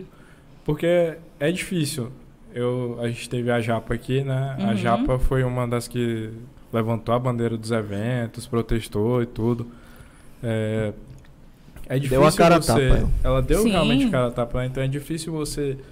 Ah, eu ganho X por show. Ninguém esperava a pandemia, né? Então eu ganho X Sim. por show, meu padrão de vida é esse aqui. Só que tinha muita gente que o padrão de vida já não era dos melhores. Mas, mas e... aí que tá, você é- quebrou é, é, como tudo. eu disse, tipo, você não tá mexendo, no, você não tá mexendo no padrão de vida da Dani. Vai afetar a vida da Dani? Vai, óbvio que afeta, mas a Dani não vai passar fome. A, a, a Dani não, não, não, não- tem filho. A, a Dani tem casa própria, a Dani tem a vida dela. Independente de qualquer coisa. Tipo, vai piorar para mim? Vai, mas você vai piorar para quem precisa de ônibus, para quem tem filho para alimentar, para quem tem, tem um- um- que a vida do, do evento ele é muito incerto também. E para e pra pessoa que sobrevive apenas e exclusivamente por causa do evento. Tem pessoas. Exatamente. Até o, o- até o guardador de carro, gente. É. É, é todo um ecossistema ao redor do evento que as pessoas não pensam. Ó, você quer ver outro, outro exemplo? É, a pessoa vai comprar uma roupa no shopping para poder ir para uma festa. A própria Bru- Bruna Marques sofreu bastante porque ela é maquiadora, então com a, com a, com a queda dos eventos, ela, ela parou de, de, de maquiar as pessoas para os eventos, para as formaturas e tal. Os É. restaurantes, o pessoal ia antes. Os restaurantes. restaurante, tudo. Então, tudo para. Tudo é uma indústria. É, é uma indústria que as pessoas não respeitam, que ela é absolutamente necessária. Porque quando pensam em evento, de novo, só pensam em mim, no dono da casa, no, no- no cantor, é, é, mas não pensa na situação dos outros ao redor, das pessoas que, que precisam daquilo ali realmente para viver. Você vai piorar um pouquinho a minha vida, a vida dos donos de casa, mas você vai destruir a vida de, de outras pessoas. Eu vi gente que morreu, mesmo que se matou, porque. É, teve situações e situações nesse período. É muito pesado. Então, não, não é que há para funcionar de qualquer jeito, mas eu acho que tinha que ter tido uma conversa né, de, de como fazer a coisa funcionar, de, de sentar e fazer a coisa acontecer da, forma, da, forma, da melhor forma possível. Que isso não tem até agora. Aí fica, quando é de interesse do governo, abre, quando está puxado, fecha, dando não sei o que, os amigos do rei pode abrir, quem não é, tá no Piauí TV no dia seguinte, e aí e agora nós estamos com os casos de Covid voltando. Né? Pois é, aí, entra no, no, numa outra temática que eu, que eu não sou da área de saúde, então não posso é, é, falar muito a respeito. Mas eu entendo o seguinte, tipo, ah, beleza, subiram os casos, mas aí eu pergunto toda vez, mas e as internações, como é que tá? Ninguém sabe dizer. É. Mas e mortes? E dessa galera, quem está na UTI? Tipo, o que está sobrecarregando na verdade é que tá todo mundo indo loucamente fazer o teste, tossiu, escorreu o nariz, tá indo fazer o teste. Por que, que a gente não tem os testes caseiros, né, ainda? Até, até hoje não, não deixaram os testes de farmácia serem vendidos. Aí vai começar agora a, a, o dilema de importar esses testes, e aí sabe, é, é, é, é umas coisas assim que na minha cabeça eu não, não, não entendo muito bem. Está sobrecarregando o sistema de saúde, o, o postinho, como é que está a questão de internação? Porque eu acho que a conta agora deveria ser internação e morte. É. Posso estar errada, mas, é, na, mas na minha cabeça, porque se é uma, extremamente contagioso, se ela é de formas leves para, os, é, para vacinados, leve ou. É, como é que se diz? Moderado. Que, né? Não, leve ou, ou, ou assintomático. Uhum. Que, é não vacinado que está que tá pegando, me perdoe, mas por mim tudo bem. Se é o não vacinado, para mim está tudo bem. Mas faz uma campanha, vai em cima disso, entendeu? Mas faz sentido, faz sentido, porque qual é, o, qual é o, o dado objetivo? Ah, 500 mil pessoas pegaram. Quantas morreram? Nenhum. Quantas foram para o hospital? Quantas, foram? Quantas sobrecarregaram o sistema de saúde? É, é, a minha dúvida é, posso estar falando uma besteira enorme, mas até onde se sabe, 90% das mortes de, de agora são de não vacinados. Se essas pessoas são pessoas que têm acesso à vacina e decidiram não se vacinar, seleção natural, gente. Isso é bíblico. É isso. Rapaz, é. a economia, o evento. a Bíblia, seleção é. natural. Não, aí, tu falou foi bíblico, eu só me lembrei do Charles Darwin. Então, meu Deus, você quase apanhou dos pastores da, lá da igreja. Da igreja. Eu tô brincando. Não, mas, não é, mas, é, é bíblica, né? mas, mas, não é, mas é sério. É bíblico, tá, tá na, eu natural, tenho certeza. Não, não é. Isso, isso eu é sei. É bíblico isso, gente. Eu tô brincando. Mas o Chicão vendo a gente Chico, Chicão, Chicão. Chicão, desculpa, Chicão. Bom, é, é isso, todo mundo assim. Todo mundo assim, e, e, o pessoal da. Não sabia que a gente tava é, professando isso. A, a profecia, a profecia. Foi, foi eu, gente. Jales que falou foi isso. eu, hein, galera, pelo amor de Deus. Não, pra quebrar o clima um pouquinho. É. Não, não, gente, mas, mas, é, assim, mas você não acha que, que, que tem um, um, um pouco de sentido nisso? Ou, ou não? Tô falando não, besteira. Mas, não, mas você tem esse, porque assim, se existe N instituições, médicos renomados que te dizem por A mais B que a vacinação ela tá, você, ela não vai te imunizar, não vai criar um escudo aqui para que então chegue, mas, mas ela amenizar. vai minimizar, amenizar os sintomas. Mas vacina sempre foi para isso, gente. É para você não você... morrer. Tipo assim, isso. vacina é para você não morrer. E aí você escolhe não se vacinar, então você tá assumindo o risco, né? Você É. Mas o que tu falou tem sentido, porque imagina, tu pega um funil, né? Tráfego pago. Eu tráfego no pago. funil tu tem no funil de conversões que o pessoal fala. Tu tem um público em geral. Aí depois tu vai funilando para aquele público que que faz sentido. Depois o público que está interagindo contigo, depois o público que compra. Se tu for pro Covid, tu tem um público em geral, é depois isso. o público que adoece. O público adoece, quer, quer dizer, uhum. pega a doença. Tem um público que é internado e tem um público que morre. É isso. O que que te interessa nisso? O público que é internado e o público que morre. Porque eles vão te dar os dados reais de quê? Reais, exatamente. Meu Deus, será que essa doença é séria? Porque gripe todo ano tem. É verdade. Quantas É pessoas questão são da- internadas? Quantas E eu pessoas vou morrem? falar pra tudo mais? vocês, as pessoas que eu conheço que pegaram influenza foi pior do que a Covid. Assim, de, de sintoma em casa, foi ruimzão, assim. Entende? Mas é, é, eu conheço pessoas que, que faleceram, tiveram problemas seríssimos, e a gente vê as complicações Covid, é um negócio muito sério. Porque, A gente tá brincando aqui, mas, É cara, é muito desconhecido. mas sério. qual é a né? perspectiva da doença da Covid? Todo mundo vai ter. Porque se você É. tiver contato, a não ser que você fique isolado, mas todo mundo vai ter. Se você tiver vacinado, você tem uma defesa melhor do que você não tá. Exatamente. Mas todo mundo vai ter. Então, esse é um dado que é objetivo? Não. Porque todo mundo vai ter daqui a, sei lá, 50 anos, todo mundo tá com Covid. Pois é, é por isso que eu digo, tipo, você dizer, ah, um milhão de pessoas, aumentou 600% a quantidade de casos. Quantos foram pro hospital? Eu falei, aí eu pergunto, tá, mas gente, mas essa galera tá hospitalizada? O que, que aconteceu com esse pessoal? Ficou em casa uma semana? O que, que, que houve com essa galera? Para aí, o con- o conhecimento para aí, para toda a análise. É, mas é, mas é isso que eu acho que é, que, que é importante. Eu, eu acho que não, não, a gente não pode entrar no oba-oba, porque assim como a Omicron, Omicron, ela é uma variante que ela é, não, não, ela é mais leve do que as outras, a gente pode chegar a uma que seja mais Seja mais forte pesada, e que não sirva. Agora, que não sirva para que as vacinas não consigam proteger. Mas a partir do momento em que a gente está no mundo hoje, é, quem está criando isso tudo são os não vacinados. É um risco, né, que eles estão assumindo. Pois é, porque é, são essas pessoas que fazem com que o, o- o vírus vá, é, é, con- continue a mutação e as coisas continuem Uma acontecendo. vez me disseram que não, não vou tomar vacina porque vão implantar um chip em mim. Aí eu falo assim, irmão, tu tem celular, né? Tu sabe o que é que teu celular tá captando de tu? Tu sabe no banheiro, tu falando as coisas, eu tô falando uma coisa com tua mulher, será que ele não tá E, e captando? eu vou te perguntar uma coisa. Quem te garante? Vamos lá, vamos, vamos, vamos considerar que, beleza, vão implantar, o que né, os chineses vão implantar chips em pessoas. O que, que te faz achar que você é uma pessoa tão interessante Né?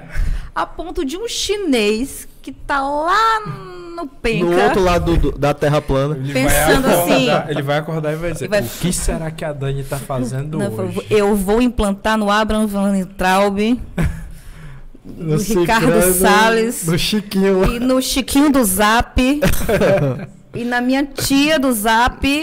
é, essas pessoas, vou lá implantar, preciso saber. Pelo amor de Deus, gente, pelo amor de Deus. E eu assisti um, um- um- acho que foi até um, um corte desse podcast, foi sensacional, acho que é do Maurício Meirelles, acho. Que ele falou assim: vamos supor que o Bolsonaro está certo e que vacina mata. E que todo mundo que se vacinou vai morrer. Aí você se imagina num mundo, morreu todo mundo que tomou a vacina. Quem ficou aqui com você? Que, né? Você vai ligar a TV na novela, vai estar a Regina Duarte e o Mário Frias. Né? Quem ficou aqui com você se todo mundo que se vacinou morreu?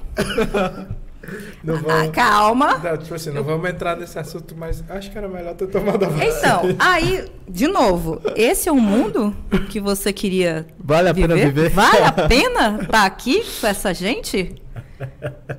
Assim, não, eu joguei pro ar, entendeu? Se eu me vacinei, tomei já minha terceira dose, tô morta de satisfeito, semana que vem vou tomar influenza, paga, porque não tem mais pelo governo, mas vou tomar paga. E é isso. Então, assim, fica a reflexão. Vai que ele tá certo. É com essas é com a Da- Damares que você quer ficar aqui, com essa galera estranha. Olha, com o Feliciano e tal, com, com, com Carluxo, essa galera. Pelo amor de Deus, gente. Você já pensou? Eita. É. Não, faz igual o Benício. Eita. Não, amanhã eu vou ter que mudar de país, né? Mas, gente, não, mas olha só, quem sou eu pra dizer alguma coisa? Eu tô aqui só conjecturando, assim, vai Com a que. citação, né? É. Não, aí você me diz, é esse mundo que você quer viver? Tudo bem, então não toma, fica à vontade. Eu tomei, tomaria sempre. É, não, acho que a gente tem que tomar vacina mesmo, a gente já nasce tomando vacina e Então, enfim, né? Não... aí tava, tava uma tiazona de zap falando assim, ai, eu não sei que esse negócio dessas vacinas da China, não sei o que. Eu falei assim, minha senhora, a senhora tomou vacina sua vida. Ah, senhora, a senhora tomou vacina sua vida inteira. A senhora sabe a marca? A senhora é sommelier de vacina agora? A, né? a senhora sabe, essa minha que tá marcada bem no seu braço, que nem gado que fizeram com a É, gente. BCGzinho. A senhora sabe quem foi, quem foi que fabricou isso aí? Como é? Qual era a marca? A senhora. Ninguém sabe, tomou, tomamos vacina a vida toda sem saber quem foi que fabricou. Só empurrava. E outra, vai todo mundo pro carnaval e, e, e bebe essas, essas batidas de, de, de, de, coco e não sei o que lá das quantas. Sabe, Toma Guaraná da Amazônia. Vocês tomam Guaraná da Amazônia, gente. Pelo amor de Deus. Você, tem mais de 10 anos que você não troca seu travesseiro que você dorme em cima. Você vai, pra, você vai pra balada beijo um desconhecido, você não Agora sabe. você vai tá começar a exigir. E tá com medo da vacina. Ah, pronto, eu costumo dizer também que a gente cansou de amanhecer no mercado da Pissarra comendo panelada, aí no dia seguinte tá, não, mas essa vacina, eu tenho muito medo da vacina. Gente, o podrão da esquina. Quem nunca saiu da balada comeu aquele podrão reforçado? Com aquela maionese temperada. Com aquela maionese, ninguém morreu. Aí você tá preocupado com a vacina? Pelo amor que de é Deus. testado e tudo, enfim. É isso. É, é vamos. Próxima pauta. é, vamos mudar de pauta aqui. Dani, tu tem quanto tempo de evento aqui no Piauí já? No Piauí, acho que tem mais de 10 anos já. Foi, eu comecei, eu voltei em 2009, mais ou menos. Tu atua no Rio? É, eu estudei lá, é, comecei a trabalhar lá diretamente, assim, como eu, como eu trabalho aqui, não. Trabalhava, como eu te falei, trabalhava numa empresa de assessoria de comunicação, né? que aqui a gente agenciava algumas é, casas de show e tal. Foi quando eu tive mais proximidade com isso. E aí, quando eu vim, é, me chamaram para tocar na festa de um amigo. E aí foi ótimo, porque era uma festa só de eletrônico. Ah, mas quando tu veio para cá, tu já veio entendendo da parte de DJ e tudo? É, a gente. Não, era, era de brincadeira mesmo. A gente não, não fazia nada. Não, nunca foi sério, assim. E aí era uma. que era só rock, umas coisas muito alternativas. Eu cheguei botando Xuxa, Ruge, Britney. Eu quebrei o espaço. Assim, fiz assim. e, foi, e foi incrível. Né? Eu destruí o evento nesse dia, inclusive ficaram pedindo mais esse tipo de coisa. E aí eu comecei a tocar, me chamando, me chamavam sempre para tocar, porque isso não tocava naquela, na, naquela época, né? Não, não, não tinha voltado o Ruge para fama. Inclusive, eu falei, ó, tá vendo? Todo mundo me criticou naquela época e agora tá todo mundo chorando para ir no show do Ruge. Deus está vendo. e aí eu sei que a gente. Eu comecei a tocar no, no, no, nos eventos e tudo mais, e aí começaram. Eu falei, ah, me dá aí com a cerveja, eu vou e tal. E aí tinha uns DJs profissionais que ficaram bem chateados porque eles eram caros, não sei o que e tal. E começou aquela coisa do, ah, é porque ela vai por cerveja.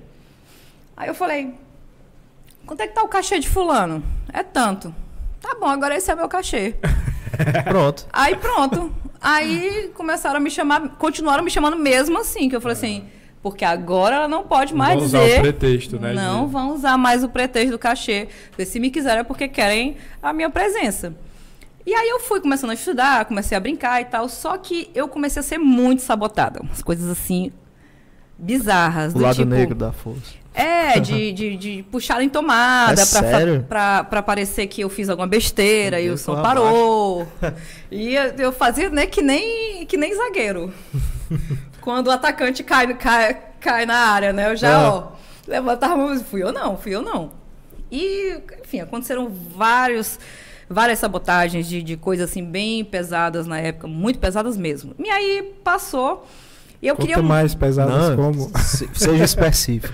Não, é porque eu, eu, eu, vou chegar na mais, na mais pesada de todas, que, que quando aí eu resolvi. Eu, eu queria muito tocar e pararam de me chamar para tocar, né? Porque começou assim uns motinhos, umas coisas chatas. Aí eu falei assim: ah, então vamos fazer o seguinte. Eu acho que eu vou criar uma festa para eu tocar. Simples assim. E aí eu acabei criando a maior festa alternativa do Piauí, na época. Ela. Qual era o nome da festa? A Devassa. E aí eu criei a Devassa e todo mundo sempre, até hoje eu estava respondendo recentemente um questionário e, e, de gente que faz estudos, né, do, do circuito LGBT do, do, dos últimos 10 anos e tal. E sempre me, me pedem para falar de como começou. Eu falo assim, cara, eu queria muito ter uma, uma coisa motivacional para te contar, mas na verdade era o meu desejo de filha única de tocar sem ser interrompida, sem ninguém arrancar coisa de botão e não sei o quê, e, e, desligar tudo, e eu passar por micos assim. Eu criei uma festa para tocar. Simples assim. O melhor horário era o meu. o, a, a melhor coisa do palco era minha e tudo mais. E era uma festa que a gente que era para ser para ser para 300 pessoas, deu 700 pessoas. E aí eu vi que aquilo, cara, isso era muito bom de fazer, e o dinheiro era muito bom também. E aí a gente foi fazendo muito na brincadeira. Era, era eu, uma namorada, um, uma prima, uma ex, a ex do ex, não sei o quê. E, e, e, era tudo assim, todo mundo junto, fazendo os amigos. Aí disse, tá onde? Vai, vai pegar fulano no aeroporto pra mim e tal. E era muito, hum. muito na amizade que a gente fazia as coisas. E aí teve uma festa que ia ter a Lorena Simpson, que era uma atração muito grande naquela época. E para mim a Lorena ainda é grande hoje, tá? Mas é porque naquele momento ela estava num boom de, de, de, música que só se falava nela. E era grande para o Piauí, no caso. A vinda dela para o Piauí era muito grande. Uhum. E aí eu estava fazendo uma festinha de atração local. É, e aí mandaram a polícia lá. E foi um troço assim bizarro de, da polícia escondendo o próprio nome de quem eram as pessoas envolvidas no negócio, pegaram, saquearam a bilheteria, Foi começou mesmo? a surgir hum. um monte de coisas assim, absurdas. É, é, é, do nada começou a aparecer as pessoas peladas, são umas coisas que não tinha nada a ver. Tipo, a festa tava indo tava tranquila okay. até aquele Aí, de repente, começou a aparecer um monte de coisa. Aí apareceu um cara... Não, a coisa mais bizarra foi um cara com a mão cheia de, de, de um pó branco, assim, como se ele estivesse querendo... com cocaína na mão, e ele chegando na bilheteria... Eu, a polícia, a delegada, com o dedo na minha cara e tudo mais, e o cara chegando com essa droga na mão, do meu lado, ei, quero comprar o um ingresso. Aí, na hora que eu vi aquilo ali, eu falei assim, ó... Eu falei, gente, olha só, Vamos fazer o seguinte. A senhora quer me levar presa, a senhora leva agora. Porque eu não vou mais participar dessa palhaçada. Porque isso aqui é uma palhaçada, minha senhora. Falei, o que, que a senhora tem contra mim aqui? Me diga. Ah, porque vai fechar e tal, não sei o quê. Eu sei que no, nesse dia tinha 500 pessoas. Era 11 horas da noite, tinha 500 pessoas do lado de dentro e 300 do lado de fora. Era uma coisa assim. Mas é, já era a devassa? Era a terceira festa que eu estava fazendo. E eu ia fazer poucas, porque eu ainda estava naquele rolê de, de voltar para assumir meu concurso. Pro Rio.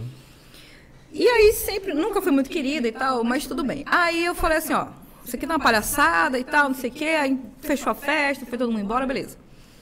Aí quando foi no, no dia seguinte, porque isso era uma coisa que era para me dar um baque, para cortar minhas pernas, vamos tal, tal, tal. Só que o que, que aconteceu? Isso foi para os jornais, isso foi falado, todo mundo ficou sabendo, todo mundo viu que era muito absurdo o tipo de denúncia. E eram umas coisas assim que não tinha nada a ver. E aí até quem não gostava de mim ficou com pena, porque realmente foi sacana pra caramba.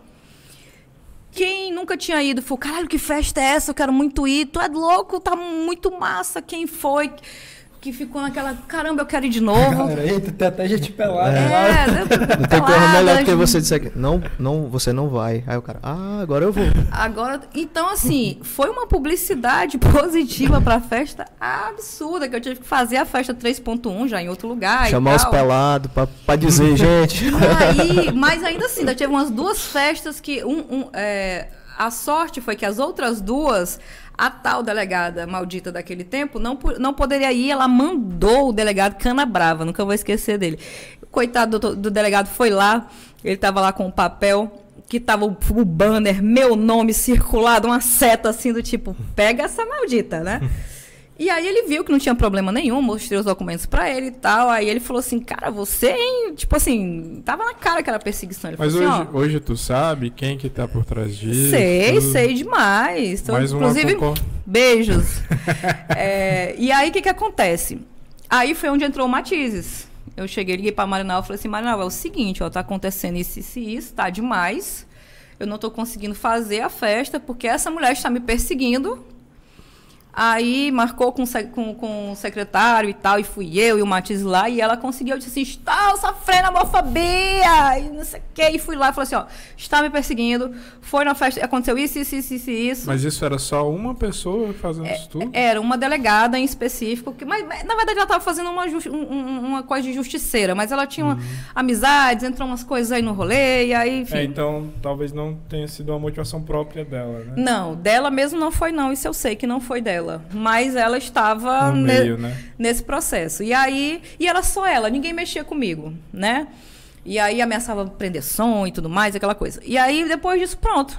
Aí Nisso eu já comecei a ver que, me, melhorar a questão de, de, documentação, alvará, licença disso, licença daquilo. Uhum. Comecei a, a, me precaver com um monte de, de, de, coisa e a coisa foi tomando uma proporção cada vez maior e, e passou-se uns 10 anos nisso. Foi por acaso e acabou sendo para sempre, porque meio que virou parte de mim, entendeu? Uhum. Esse capítulo da então, história. Todos os anos tu fazia o é, eu, faz, eu fazia. Eu fa comecei fazendo todo mês, depois de dois em dois meses, depois três em três meses. E a, e a intenção é que ela ficasse anual, mas eu pretendo fazer uma festa comemorativa em algum momento. Uhum. Só que precisa ser nos moldes do que ela era em 1900 carne assada. E aí pretendo fazer a mesma coisa, chamar todo mundo. De repente pode ser esse festival, que aí que seria é, é, levar a, a, marca, porque tem muita gente que sente falta, eu sinto falta também de trazer essa galera do, do, das antigas para viver aquela a marca de novo, entendeu? Mas essas coisas que aconteceram foram até interessantes no sentido de talvez se essa galera não tivesse vindo para cima de mim naquele momento, talvez isso não tivesse se empenhado é, tanto, né? Eu falei, agora eu vou fazer. Ah, não é pra fazer. Ah, agora eu Foi vou, ah, agora eu né, vou que... fazer. Sou aquariana, amor. falei, ah, não é pra fazer, não? Eu vou fazer. Entendeu? Acabou. É isso. E aí, aí nesse, nesse meio assim, de eventos, chegou a fazer amizade com famosos, cantores famosos, assim, teve algum que Tu acha que tu traz até hoje assim o contato com. Não digo amizade, né? não, né? Mas um contato, assim, pelo menos. Um, é, mas são, são o, o DJ de fora, a própria Lorena Simpson, eu tenho contato com ela até hoje, acho ela maravilhosa, traria para o meu evento. Que eu acho ela um marco, assim, é, do, do, da música, da cena LGBT. Eu traria a Lorena para o meu festival. É, mas tem vários artistas que eu gosto muito, não tem nenhum assim tem alguns que eu tive alguns problemas, mas mais a equipe mesmo, que dava muito trabalho. Eu tive mais problema com a equipe do que com artistas, geralmente. Quando o artista chega assim, começam aquelas exigências. Ah, eu quero comer isso, comer aquilo. 40 toalhas brancas. É a equipe. Na verdade, começa assim. Eu, eu você é, procura atração, a data, negocia cachê e tal, não sei o quê. Aí vai vir o, o rider, né? Que é o, o questão de palco, que é precisa de som, de luz. Aí eu digo, ó, só tem isso aqui. Não vem com as coisas muito. Uhum. Aí eu explico, ó, a casa não tem isso, a casa não tem isso. Ó, camarim, eu, eu não tenho isso, não tenho isso, não posso isso. Não sei o quê. Pediu 40 toalhas brancas, é, boto 10. Frutas da estação. Um cacho de uva, um cacho de banana, umas pera. Aqui, quando é tudo muito assim, não, tá tudo bem e tal, a, a gente ainda dá um esforcinho, sabe? Mas. É, quando é mais tranquilo, né? É, mas quando não. Tipo assim, quantas cervejas tu quer. É, tipo, energético. O Red Bull Sugar Free. Eu digo, ah, não tem não. Eu só tem esse aqui. Eu, hein? Porque geralmente a, a, as exigências de, de bebida que são mais caras, eles não bebem, eles intocam, eles botam na mala e levam. Eles não. Que eu já corri atrás de, de, de, de bebida, inclusive a tal da marula, que eu tive que correr atrás da, da marula para um, uma artista uma vez. Ela queria duas garrafas. E a festa terminando e nada, né? a gente ali. Lá, né? E a garrafa aqui no camarim para ela falou: valeu, tô indo embora e tal, beleza. Eu abri a bolsa dela só, botou as garrafas. What? E muito chateada. Isso acontece demais. Eles levam para casa mesmo. Acho que eu também faria se eu fosse artista, então não, não vou. eu quero uma água, fonte, não sei o que lá e tal. Pois é, já aconteceu coisas do. Aí não, não, não, não vou poder explicar exatamente qual era a artista, mas que. Ah, porque se não tiver não sei o que, não sei o que, não sei o que, ela não, não, não sobe. Aí eu falei assim: ah, não sobe? Falei, então só um instantinho, que eu vou ali no, no vou subir no palco, eu vou pegar o microfone. E vou dizer. Eu vou explicar, pedir desculpa para as pessoas e vou dizer a elas que a sua artista não vai subir no palco, infelizmente por essa e por essa demanda. Mas, tipo, qual demanda acontecia às vezes? Ai, coisinha de camarim mesmo. Comidinha de camarim, bebidinha de camarim, cadeira de camarim. Era, uma, era uma, pequena, eu já estava né? assim, estressada no nível. Porque essa, essa, é, é, essa criatura me estressou, assim, do, do da escolha da aérea, da primeira ligação até o último Mas é momento. nacional ou é local? Nacional. E aí eu falei, eu vou subir no palco e vou explicar para as pessoas que a artista não vai subir Se invadirem o camarim, tudo bem, eu não... mas eu vou avisar. É com vocês. Falei, aí você A vai escolha- resolver o problema aí da é porta sua, do né? camarim, mas eu vou subir agora, eu vou avisar que a tua artista não vai subir. Porque assim, existe um ditado de vó que diz que remédio pra doido é doido e meio. Você já pagou o cachê. Você tá ali não é para jantar, amor. Você é para fazer um lanche. Você tem uma, sei lá, intolerância à lactose. Se você comer uma cebola, você vai morrer. Sabe? São coisas assim, eu entendo. Agora, dá piti por causa de um bolinho, de um negocinho aí, não. Aí não, tua caixa tá no teu bolso, pô. O palco tá ali, o microfone tá ali, tá tudo ali. Aí você vai. Ah, lembrei! Não, é- é- ela foi o problema porque ela queria um microfone. Ela queria um, micro- um microfone da, da Shure ou era Sennheiser. Mas ela queria também um microfone extra, também dessa, dessas marcas, que são caríssimos, Sim. para o caso de si, talvez, porém, esse aqui desse problema. Eu ia alugar um microfone a mais para ficar em stand-by, porque a bonita queria que eu. Eu disse, não, amor, se por um acaso o Shure ou o Sennheiser lá der problema, a gente tem os microfones da casa. Me diz se isso é motivo para parar o show. Se vocês acham que isso é motivo para parar o show, vocês me desculpem, mas não- aí eu. Por que, que ela não traz o microfone dela? Não é? Então, não, Se ela já, quer um especial. é, já teve artista que, que pediu até o negócio, um, um- que era o ponto eletrônico e tal, não sei o quê. Aí eu fui falar com o João Pinto, falei, que, João, me ajuda. Aí falou assim, ela tá maluca? Isso aí cada um traz o seu. Sério? Seu negócio é pra botar dentro do ouvido. Uma Ela, ela tá cueca. maluca? Cueca, calcinha, distribuir. Porra! Né? Aí já dá vontade que- de perguntar, você não tem isso? Que coisa sem, sem, sem lógica. Mas, enfim, a gente passa por uns absurdos assim, trabalhando com eventos. Uma coisa que geralmente. e Não foi a Carol com K, tá, gente? É bom avisar que não foi a Carol com K. A Carol com K, por incrível que pareça, foi um amor. Agora, A a, experiência foi boa, né? a experiência com ela foi boa. A produtora dela, que era uma megera, mas. Não, mas aí quando a pessoa já vem assim, você dá logo dois gritos nela, vem com gracinha, sei lá, dá dois gritos em cima, acabou. Porque eu acho assim, tudo pode ser conversado. A pessoa chega, não sei o eu já vou também pra cima, descompensada e pronto. Aí, tranquiliza o problema. Mas a, a, a, a Lecha, que a Lecha em si é uma pessoa maravilhosa, mas a equipe dela, Por quê? justamente por, por esses problemas. A Leste é o problema, vou falar então. A Leste é o problema do, do, do microfone e tal. A equipe dela é assim. E tu viu, né, que a gente não perguntou, a gente perguntou qual era a demanda. Mas aí. É, não, eu, eu, eu, eu, preciso tirar isso do meu coração. Isso. Leste, a sua equipe. Desabafo. Puta que pariu. Pronto. E não é só comigo, não, tá, gente? Eu sei que eu não sou boa bisca, mas é, o contratante de Fortaleza também, eu conversei com ele. Porque eu cheguei ao ponto de chorar e ligar pro, pro, pro meu amigo, que era o dono da boate. Nilton, pelo amor de Deus, cancela essa festa. Eu não quero mais, eu não quero mais lidar com isso. Eu não aguento mais. Ele, não, calma.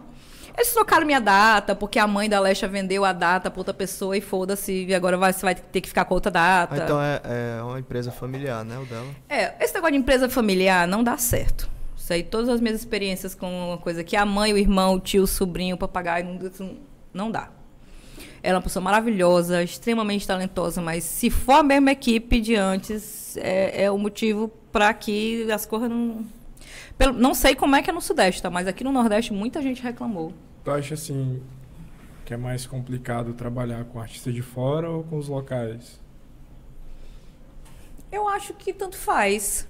Eu acho que quando a pessoa. Ó, a o problema são as pessoas, não importa o- o- a posição onde ela esteja. Se ela é uma pessoa ruim, o dinheiro vai potencializar isso. Ela só vai ficar uma pessoa ruim com dinheiro. Ele seria, se o cara é um babaca, ele vai ser um babaca, Com mais dinheiro.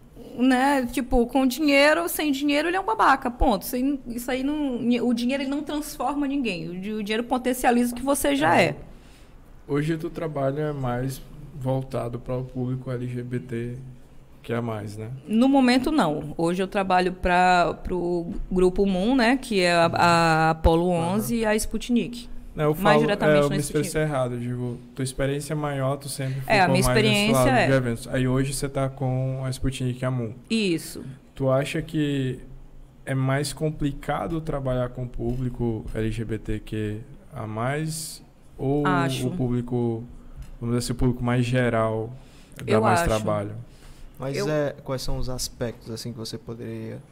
É porque o, o público LGBT, ele é um público que ele não gosta de nada que é para ele mesmo. Ele não valoriza. Ele é um público que ele é cheio de direitos. Ah, eu quero isso, eu quero aquilo, eu quero aquilo outro, mas ele acha que ele não tem deveres. Eu acho que não, não é muito por aí. Até Mas quais seriam os deveres, assim? minimamente você comprar seu ingresso. Ah, ah eu, eu pensava Então- que isso já estava subentendido, assim, não. Então, assim, pode parecer óbvio, mas não é. Tipo, a gente escutava coisas do tipo 30 reais pra entrar nisso daqui. É. Meu Deus, mas Gente. 30, 30 reais. 30 reais, gente. 30 reais. Aí quando eu falo, aí, ah, porque a Dani, não sei o quê, nananã, a, a branca, aí já começa, né, os privilégios, porque eu sou branca, porque eu sou não sei o quê, gente. Eu nunca neguei os meus privilégios, jamais neguei os meus privilégios. Agora, eu, tra eu trabalho com LGBT porque eu gosto, eu acho que é, um, que é uma coisa que eu me identifico, eu gosto de fazer, mas não pelo gay em si, porque é uma coisa que eu realmente gosto.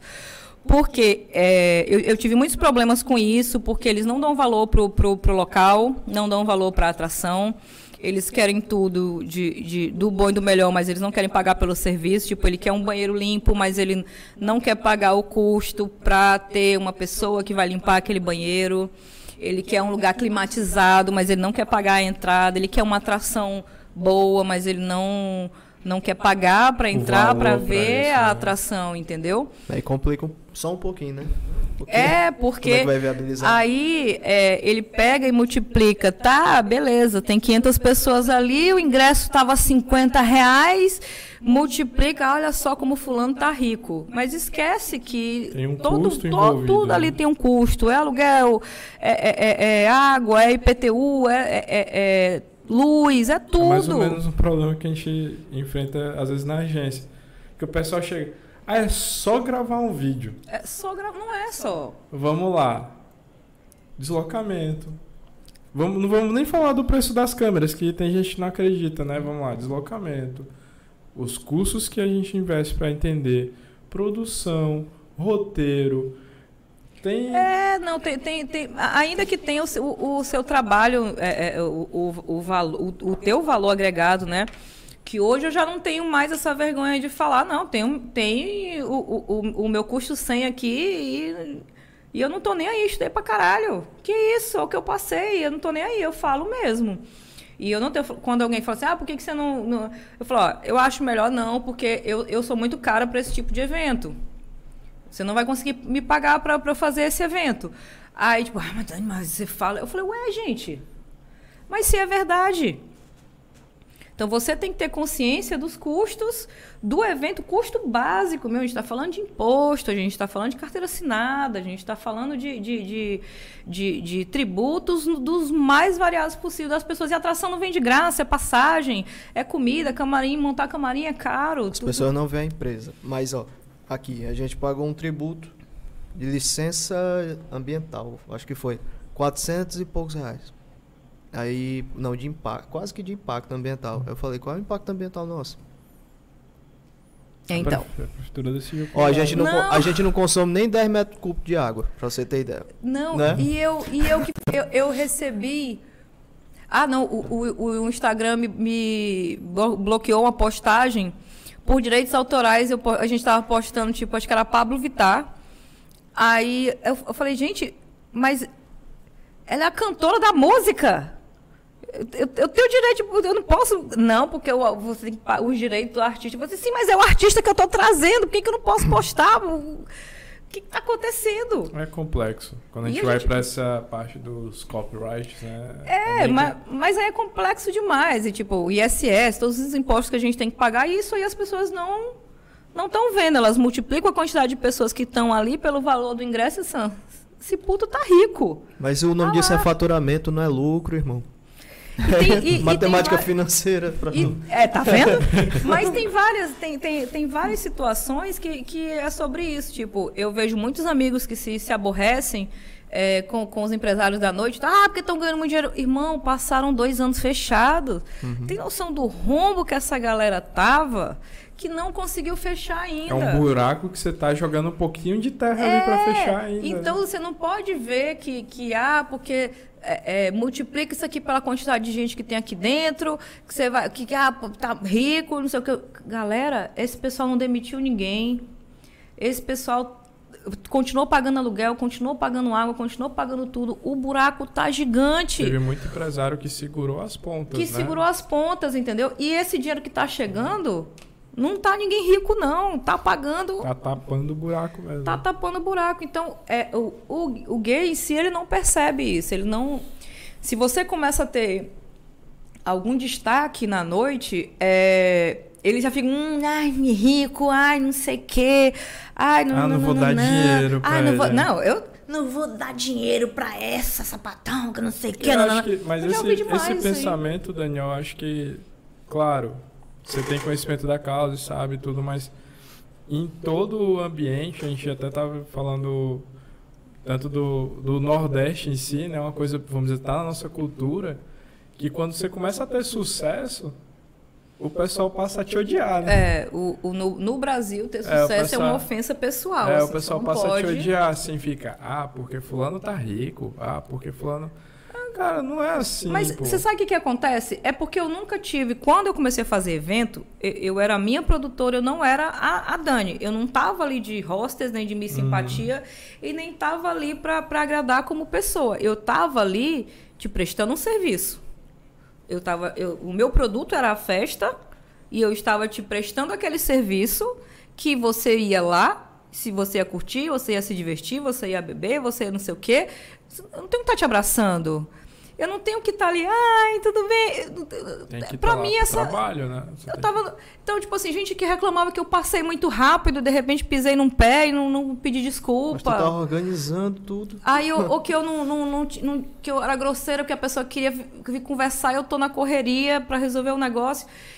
Eu fico, gente, eu tô prestando um serviço. Tipo, você. você- ah, e aí eu não, se, se você se divertiu, se você curtiu, eu não vou ser remunerada por isso? Eu vou sim. Que isso? Pra mim sempre foi muito uma relação de prestação de serviço. Eu não tinha muito essa do é que hoje tem muito isso de estar de, de tá ali no meio, ai, tá tudo bem, ai, não sei o quê. Eu até ainda brincava com os amigos, que eu chegava, a gente chegava pra ficar falando mal da festa assim, pé das pessoas, só pra ver o que, que elas iam dizer. E, mas eu, assim, conversava, fazia amizade com a galera, mas não era uma coisa de, de obrigação e estar ali. Não, pois é, é, a gente faz transmissão de live também, né? Então, às vezes a gente tá na live e o pessoal, ai, como foi lá, não sei o quê. Aí eu, cara, eu não lembro nem o que A falaram. gente fez uma Porque- transmissão de uma live de show de humor. A gente tava. Porque Sério, porque a gente tá no concentrado, trabalho, né? A a gente tá tava vendo se a transmissão tá ok, se o sinal tá bom, se tá tudo chegando, se tá tudo sendo transmitido, se... Mas, mas é isso. A nossa e aí, cabeça, é... ela muda, né? A gente não tá E aí eu tinha uma equipe muito grande. é, e eu tinha um horário que eu ia tocar, e aí eu tinha que ficar nesse horário então que eu ia tocar, e que não dava mesmo para conversar com, com ninguém.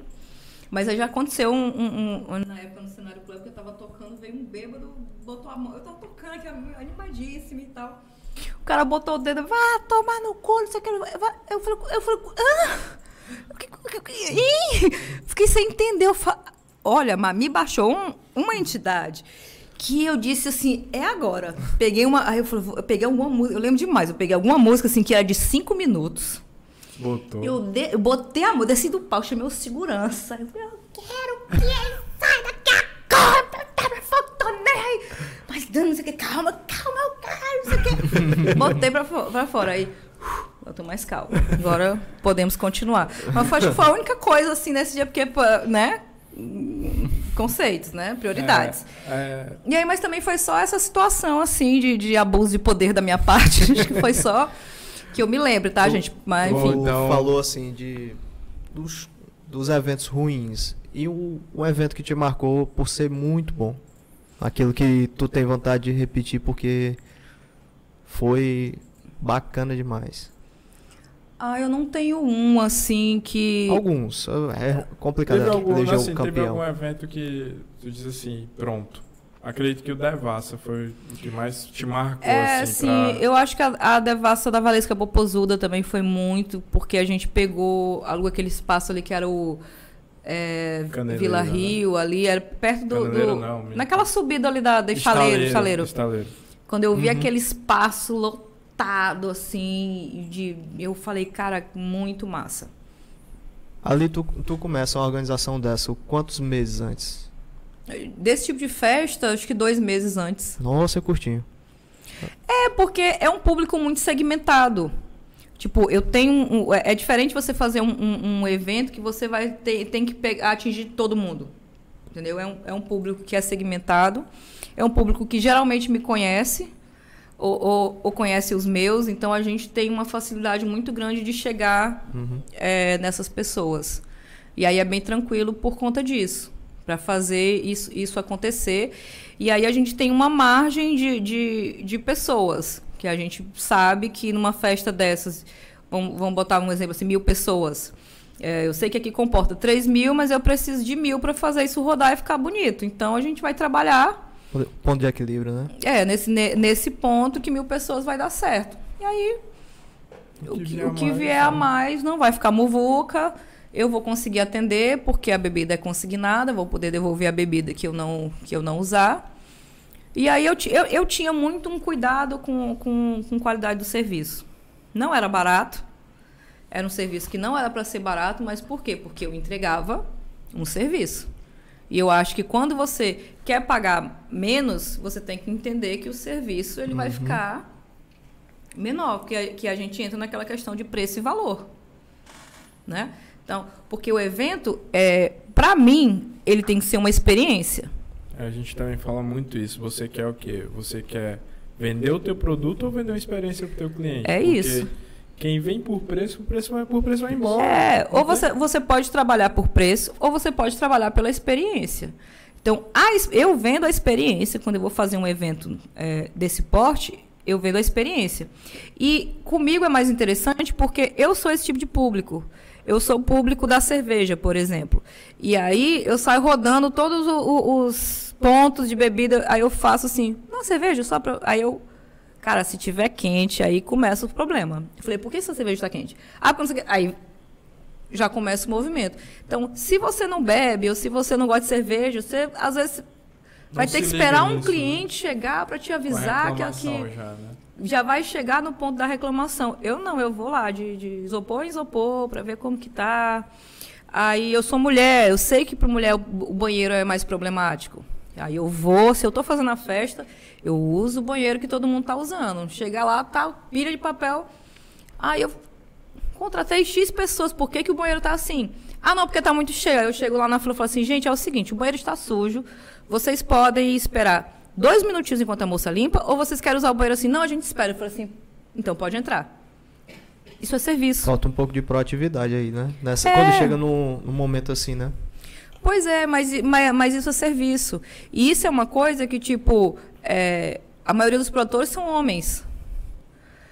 Esses são detalhes de, de mulher. Então, assim, o banheiro para mulher é sempre muito mas, ruim, em geral, todo lugar. Eu acho que, indo, generalizando mesmo para o mercado de eventos, eu acho que ainda falta isso aqui, né? Porque às vezes.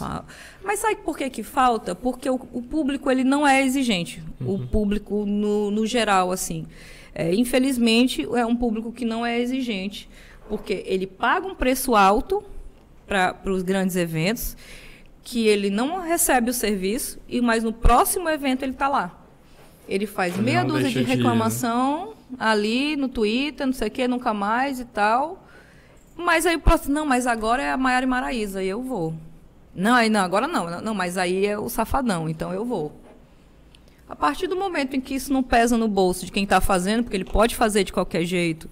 Que tem, porque vai ter audiência, vai ter vai público. ter público, ele vai me agradar para quê? Eu o produtor que... não tá errado não, gente. É, eu acho que assim, eu ainda a gente que conhece bem o marketing, né, tem aquela questão do eu não sou o cliente que vai nas redes sociais te detonar, eu não sou o cliente que vai sair falando mal. Eu sou o cliente que fica calado, mas eu não volto, não volto é mais. É isso. Né? Porque se eu reclamo, eu estou dando margem para que corrijam o erro, talvez até de maneira momentânea, né? Mas se eu me calo, outras pessoas vão ter ciência daquilo ali e a tendência é que aquilo ali feche, né? O que não acontece é, no Mas quando você vai... Isso, vamos supor, um restaurante, uma coisa que em Teresina já aconteceu muito. Mas quando você vai para evento... É, restaurante, se eu, se eu não gostar, também não... Eu não piso mais. Eu tenho... Que acho que não tem nada pior do que você pagar caro uma, uma comida ruim. eu não tenho um problema em pagar caro por comida. Se for Eu boa, se for com- eu- boa, pra mim não tem problema. Agora, 10 reais gastos com a comida ruim, com um atendimento com cara de Cara. cu, assim, ou... Eu não vou nem falar o nome do lugar, mas Oh. um dia a gente foi comemorar o aniversário de uma amiga. Fomos num dos restaurantes assim que dizem que é top aqui e tal, padrão alto. Comida não era mal passada, pô, tava crua. Você pagar ali, acho que Terrível, deu, né? Tem Eu não lembro se deu, acho que foi 150 reais por pessoa. pô, aí, é, e a comida ser ruim. E a eu- comida ser ruim e eu ficar, porra. Cara, era melhor ter comprado carne feita churrasco em casa, velho. Porque... E o pior é que a pandemia me transformou nessa pessoa. Eu já cheguei a, a, a sair com a minha namorada, a gente foi pra um, pra um lugar novo, bonito, cheio de coisas, instagramável, não sei o quê, e tamo lá. A gente começou a comer assim. Aí, Nada demais. Aí eu falei assim, aí tava, era nove e tanto, assim, eu falei assim, bem, acho que dá tempo de passar no supermercado, vamos comprar umas coisas e fazer lá em casa? Vamos! Tá, e fizemos nosso churrasco lá, escutando nossa... Eu falei assim, cara, perfeito, só é mais Porque barato que a conta. aquele lado, na experiência. Experiência. Você chega num lugar chique, a carne é cara porque é chique. Aí, tá, mas e aí? E a e o mais? E o mais? Cadê? Demoram a te atender, a comida não tá boa, não te dão atenção pra... Mas tem, mas, mas tem muito isso, né? As pessoas não, não focam em experiência. E é isso que eu falo com a questão do, do- das novas profissões, das profissões do futuro, que o marketing está muito nisso, muito, muito, muito, muito pesado. Eu, se eu, se eu pudesse, se eu estivesse agora entrando, pensando no negócio de faculdade, eu estava estudando outra coisa. Porque se você quiser fazer a faculdade depois para você, porque você quer, porque você gosta, porque você quer no, no, no currículo, tá ótimo. Ah, você quer pra fazer dinheiro. Mas para fazer dinheiro, dinheiro é outra coisa, gente. Exi- e- existe a profissão, existe o dinheiro. São coisas que não necessariamente caminham juntas, entendeu? E quanto mais rápido as pessoas perceberem que o, o- o- esse novo mercado, né, que, que existe, inclusive eu, eu tive até uma conversa com, com, com uma conhecida no Twitter sobre isso.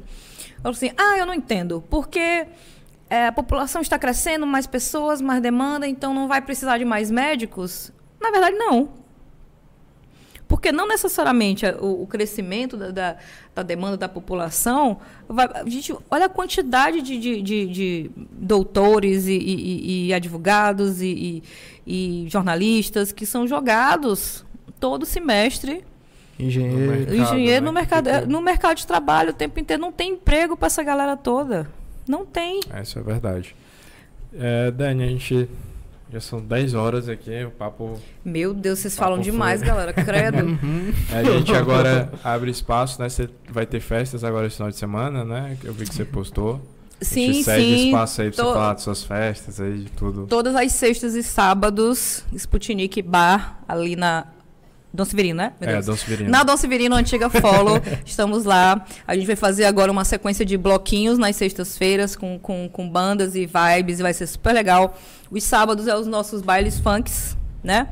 É, de todo sábado. É muito, muito, muito massa. Mas a gente tem que chamar também pra Farra do Leãozinho, nosso amigo. Ah, é, sim. dia 22, né? A, gente, a fama chegou. É, né, a fama o chegou, convite- É, o convite rapaz, chegou. o convite e chegou. ele- E, ele vai sortear um, uns seguidores. É, eu tô sabendo aí que ele vai. Ele é muito minucioso, né, o Fernando? É. Ele vai olhar quem já segue há mais tempo. Exatamente. quem- Então vai sortear uns seguidores e a festa vai ser tudo, tudo, Cara, vai tudo ser de, de- de- maravilhoso. O Fernando realmente tá. Quem sabe não vira um festival, né? É, ele tem aí muitos planos, inclusive, gente, apoiem os artistas locais, apoiem os influenciadores locais, apoiem essa galera que está fazendo acontecer, o, apoiem o Pod 086, porque Isso a aí. gente tem essa mania de apoiar as coisas que depois que, que fez sucesso, né? Então você apoiar algo que já deu certo não é apoio, é carona, né? Então, apoiem essas pessoas. É como eu disse, 5 de fevereiro, baile do Woodson. Apoiem um artista local. Para mim, o Woodson é um dos melhores DJs de funk do, do, do Brasil. Ele é muito, muito bom, muito bom mesmo. Gosto muito do Woodson, trabalho com ele já há um tempo. E apoiem, vocês têm que apoiar as casas, apoiem os empreendedores locais, apoiem todo mundo que está tentando fazer o rolê acontecer, porque eu acho que é assim que as coisas fluem. Todo mundo se ajudando, é assim que tem Todo espaço Mundo se levantando. todo mundo se levantando, tem espaço para todo mundo. Inclusive, quero agradecer ao, ao meu amigo Júlio, Sirena Concept, é, Fernando, é, pelo eu vou cobrar, look. Eu vou, co eu vou, cobrar do Júlio isso aí, pode deixar. Júlio, meu amor, muito obrigada pelo look. Essa, é, essa coisa da, dos góticos na praia, então já, já tá aqui pronto, meu presente bebê maravilhoso.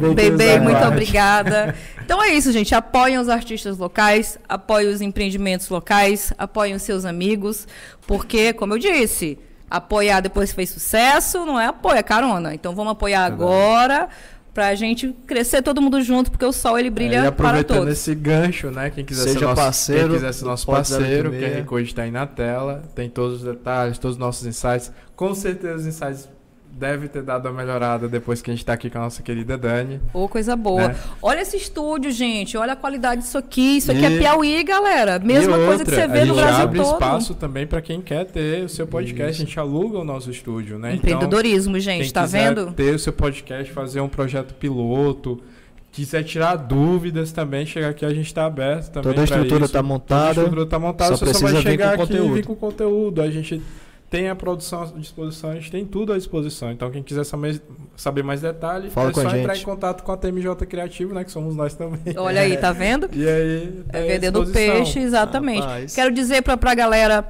é, que curte a Nordix, que curte os eventos LGBTs.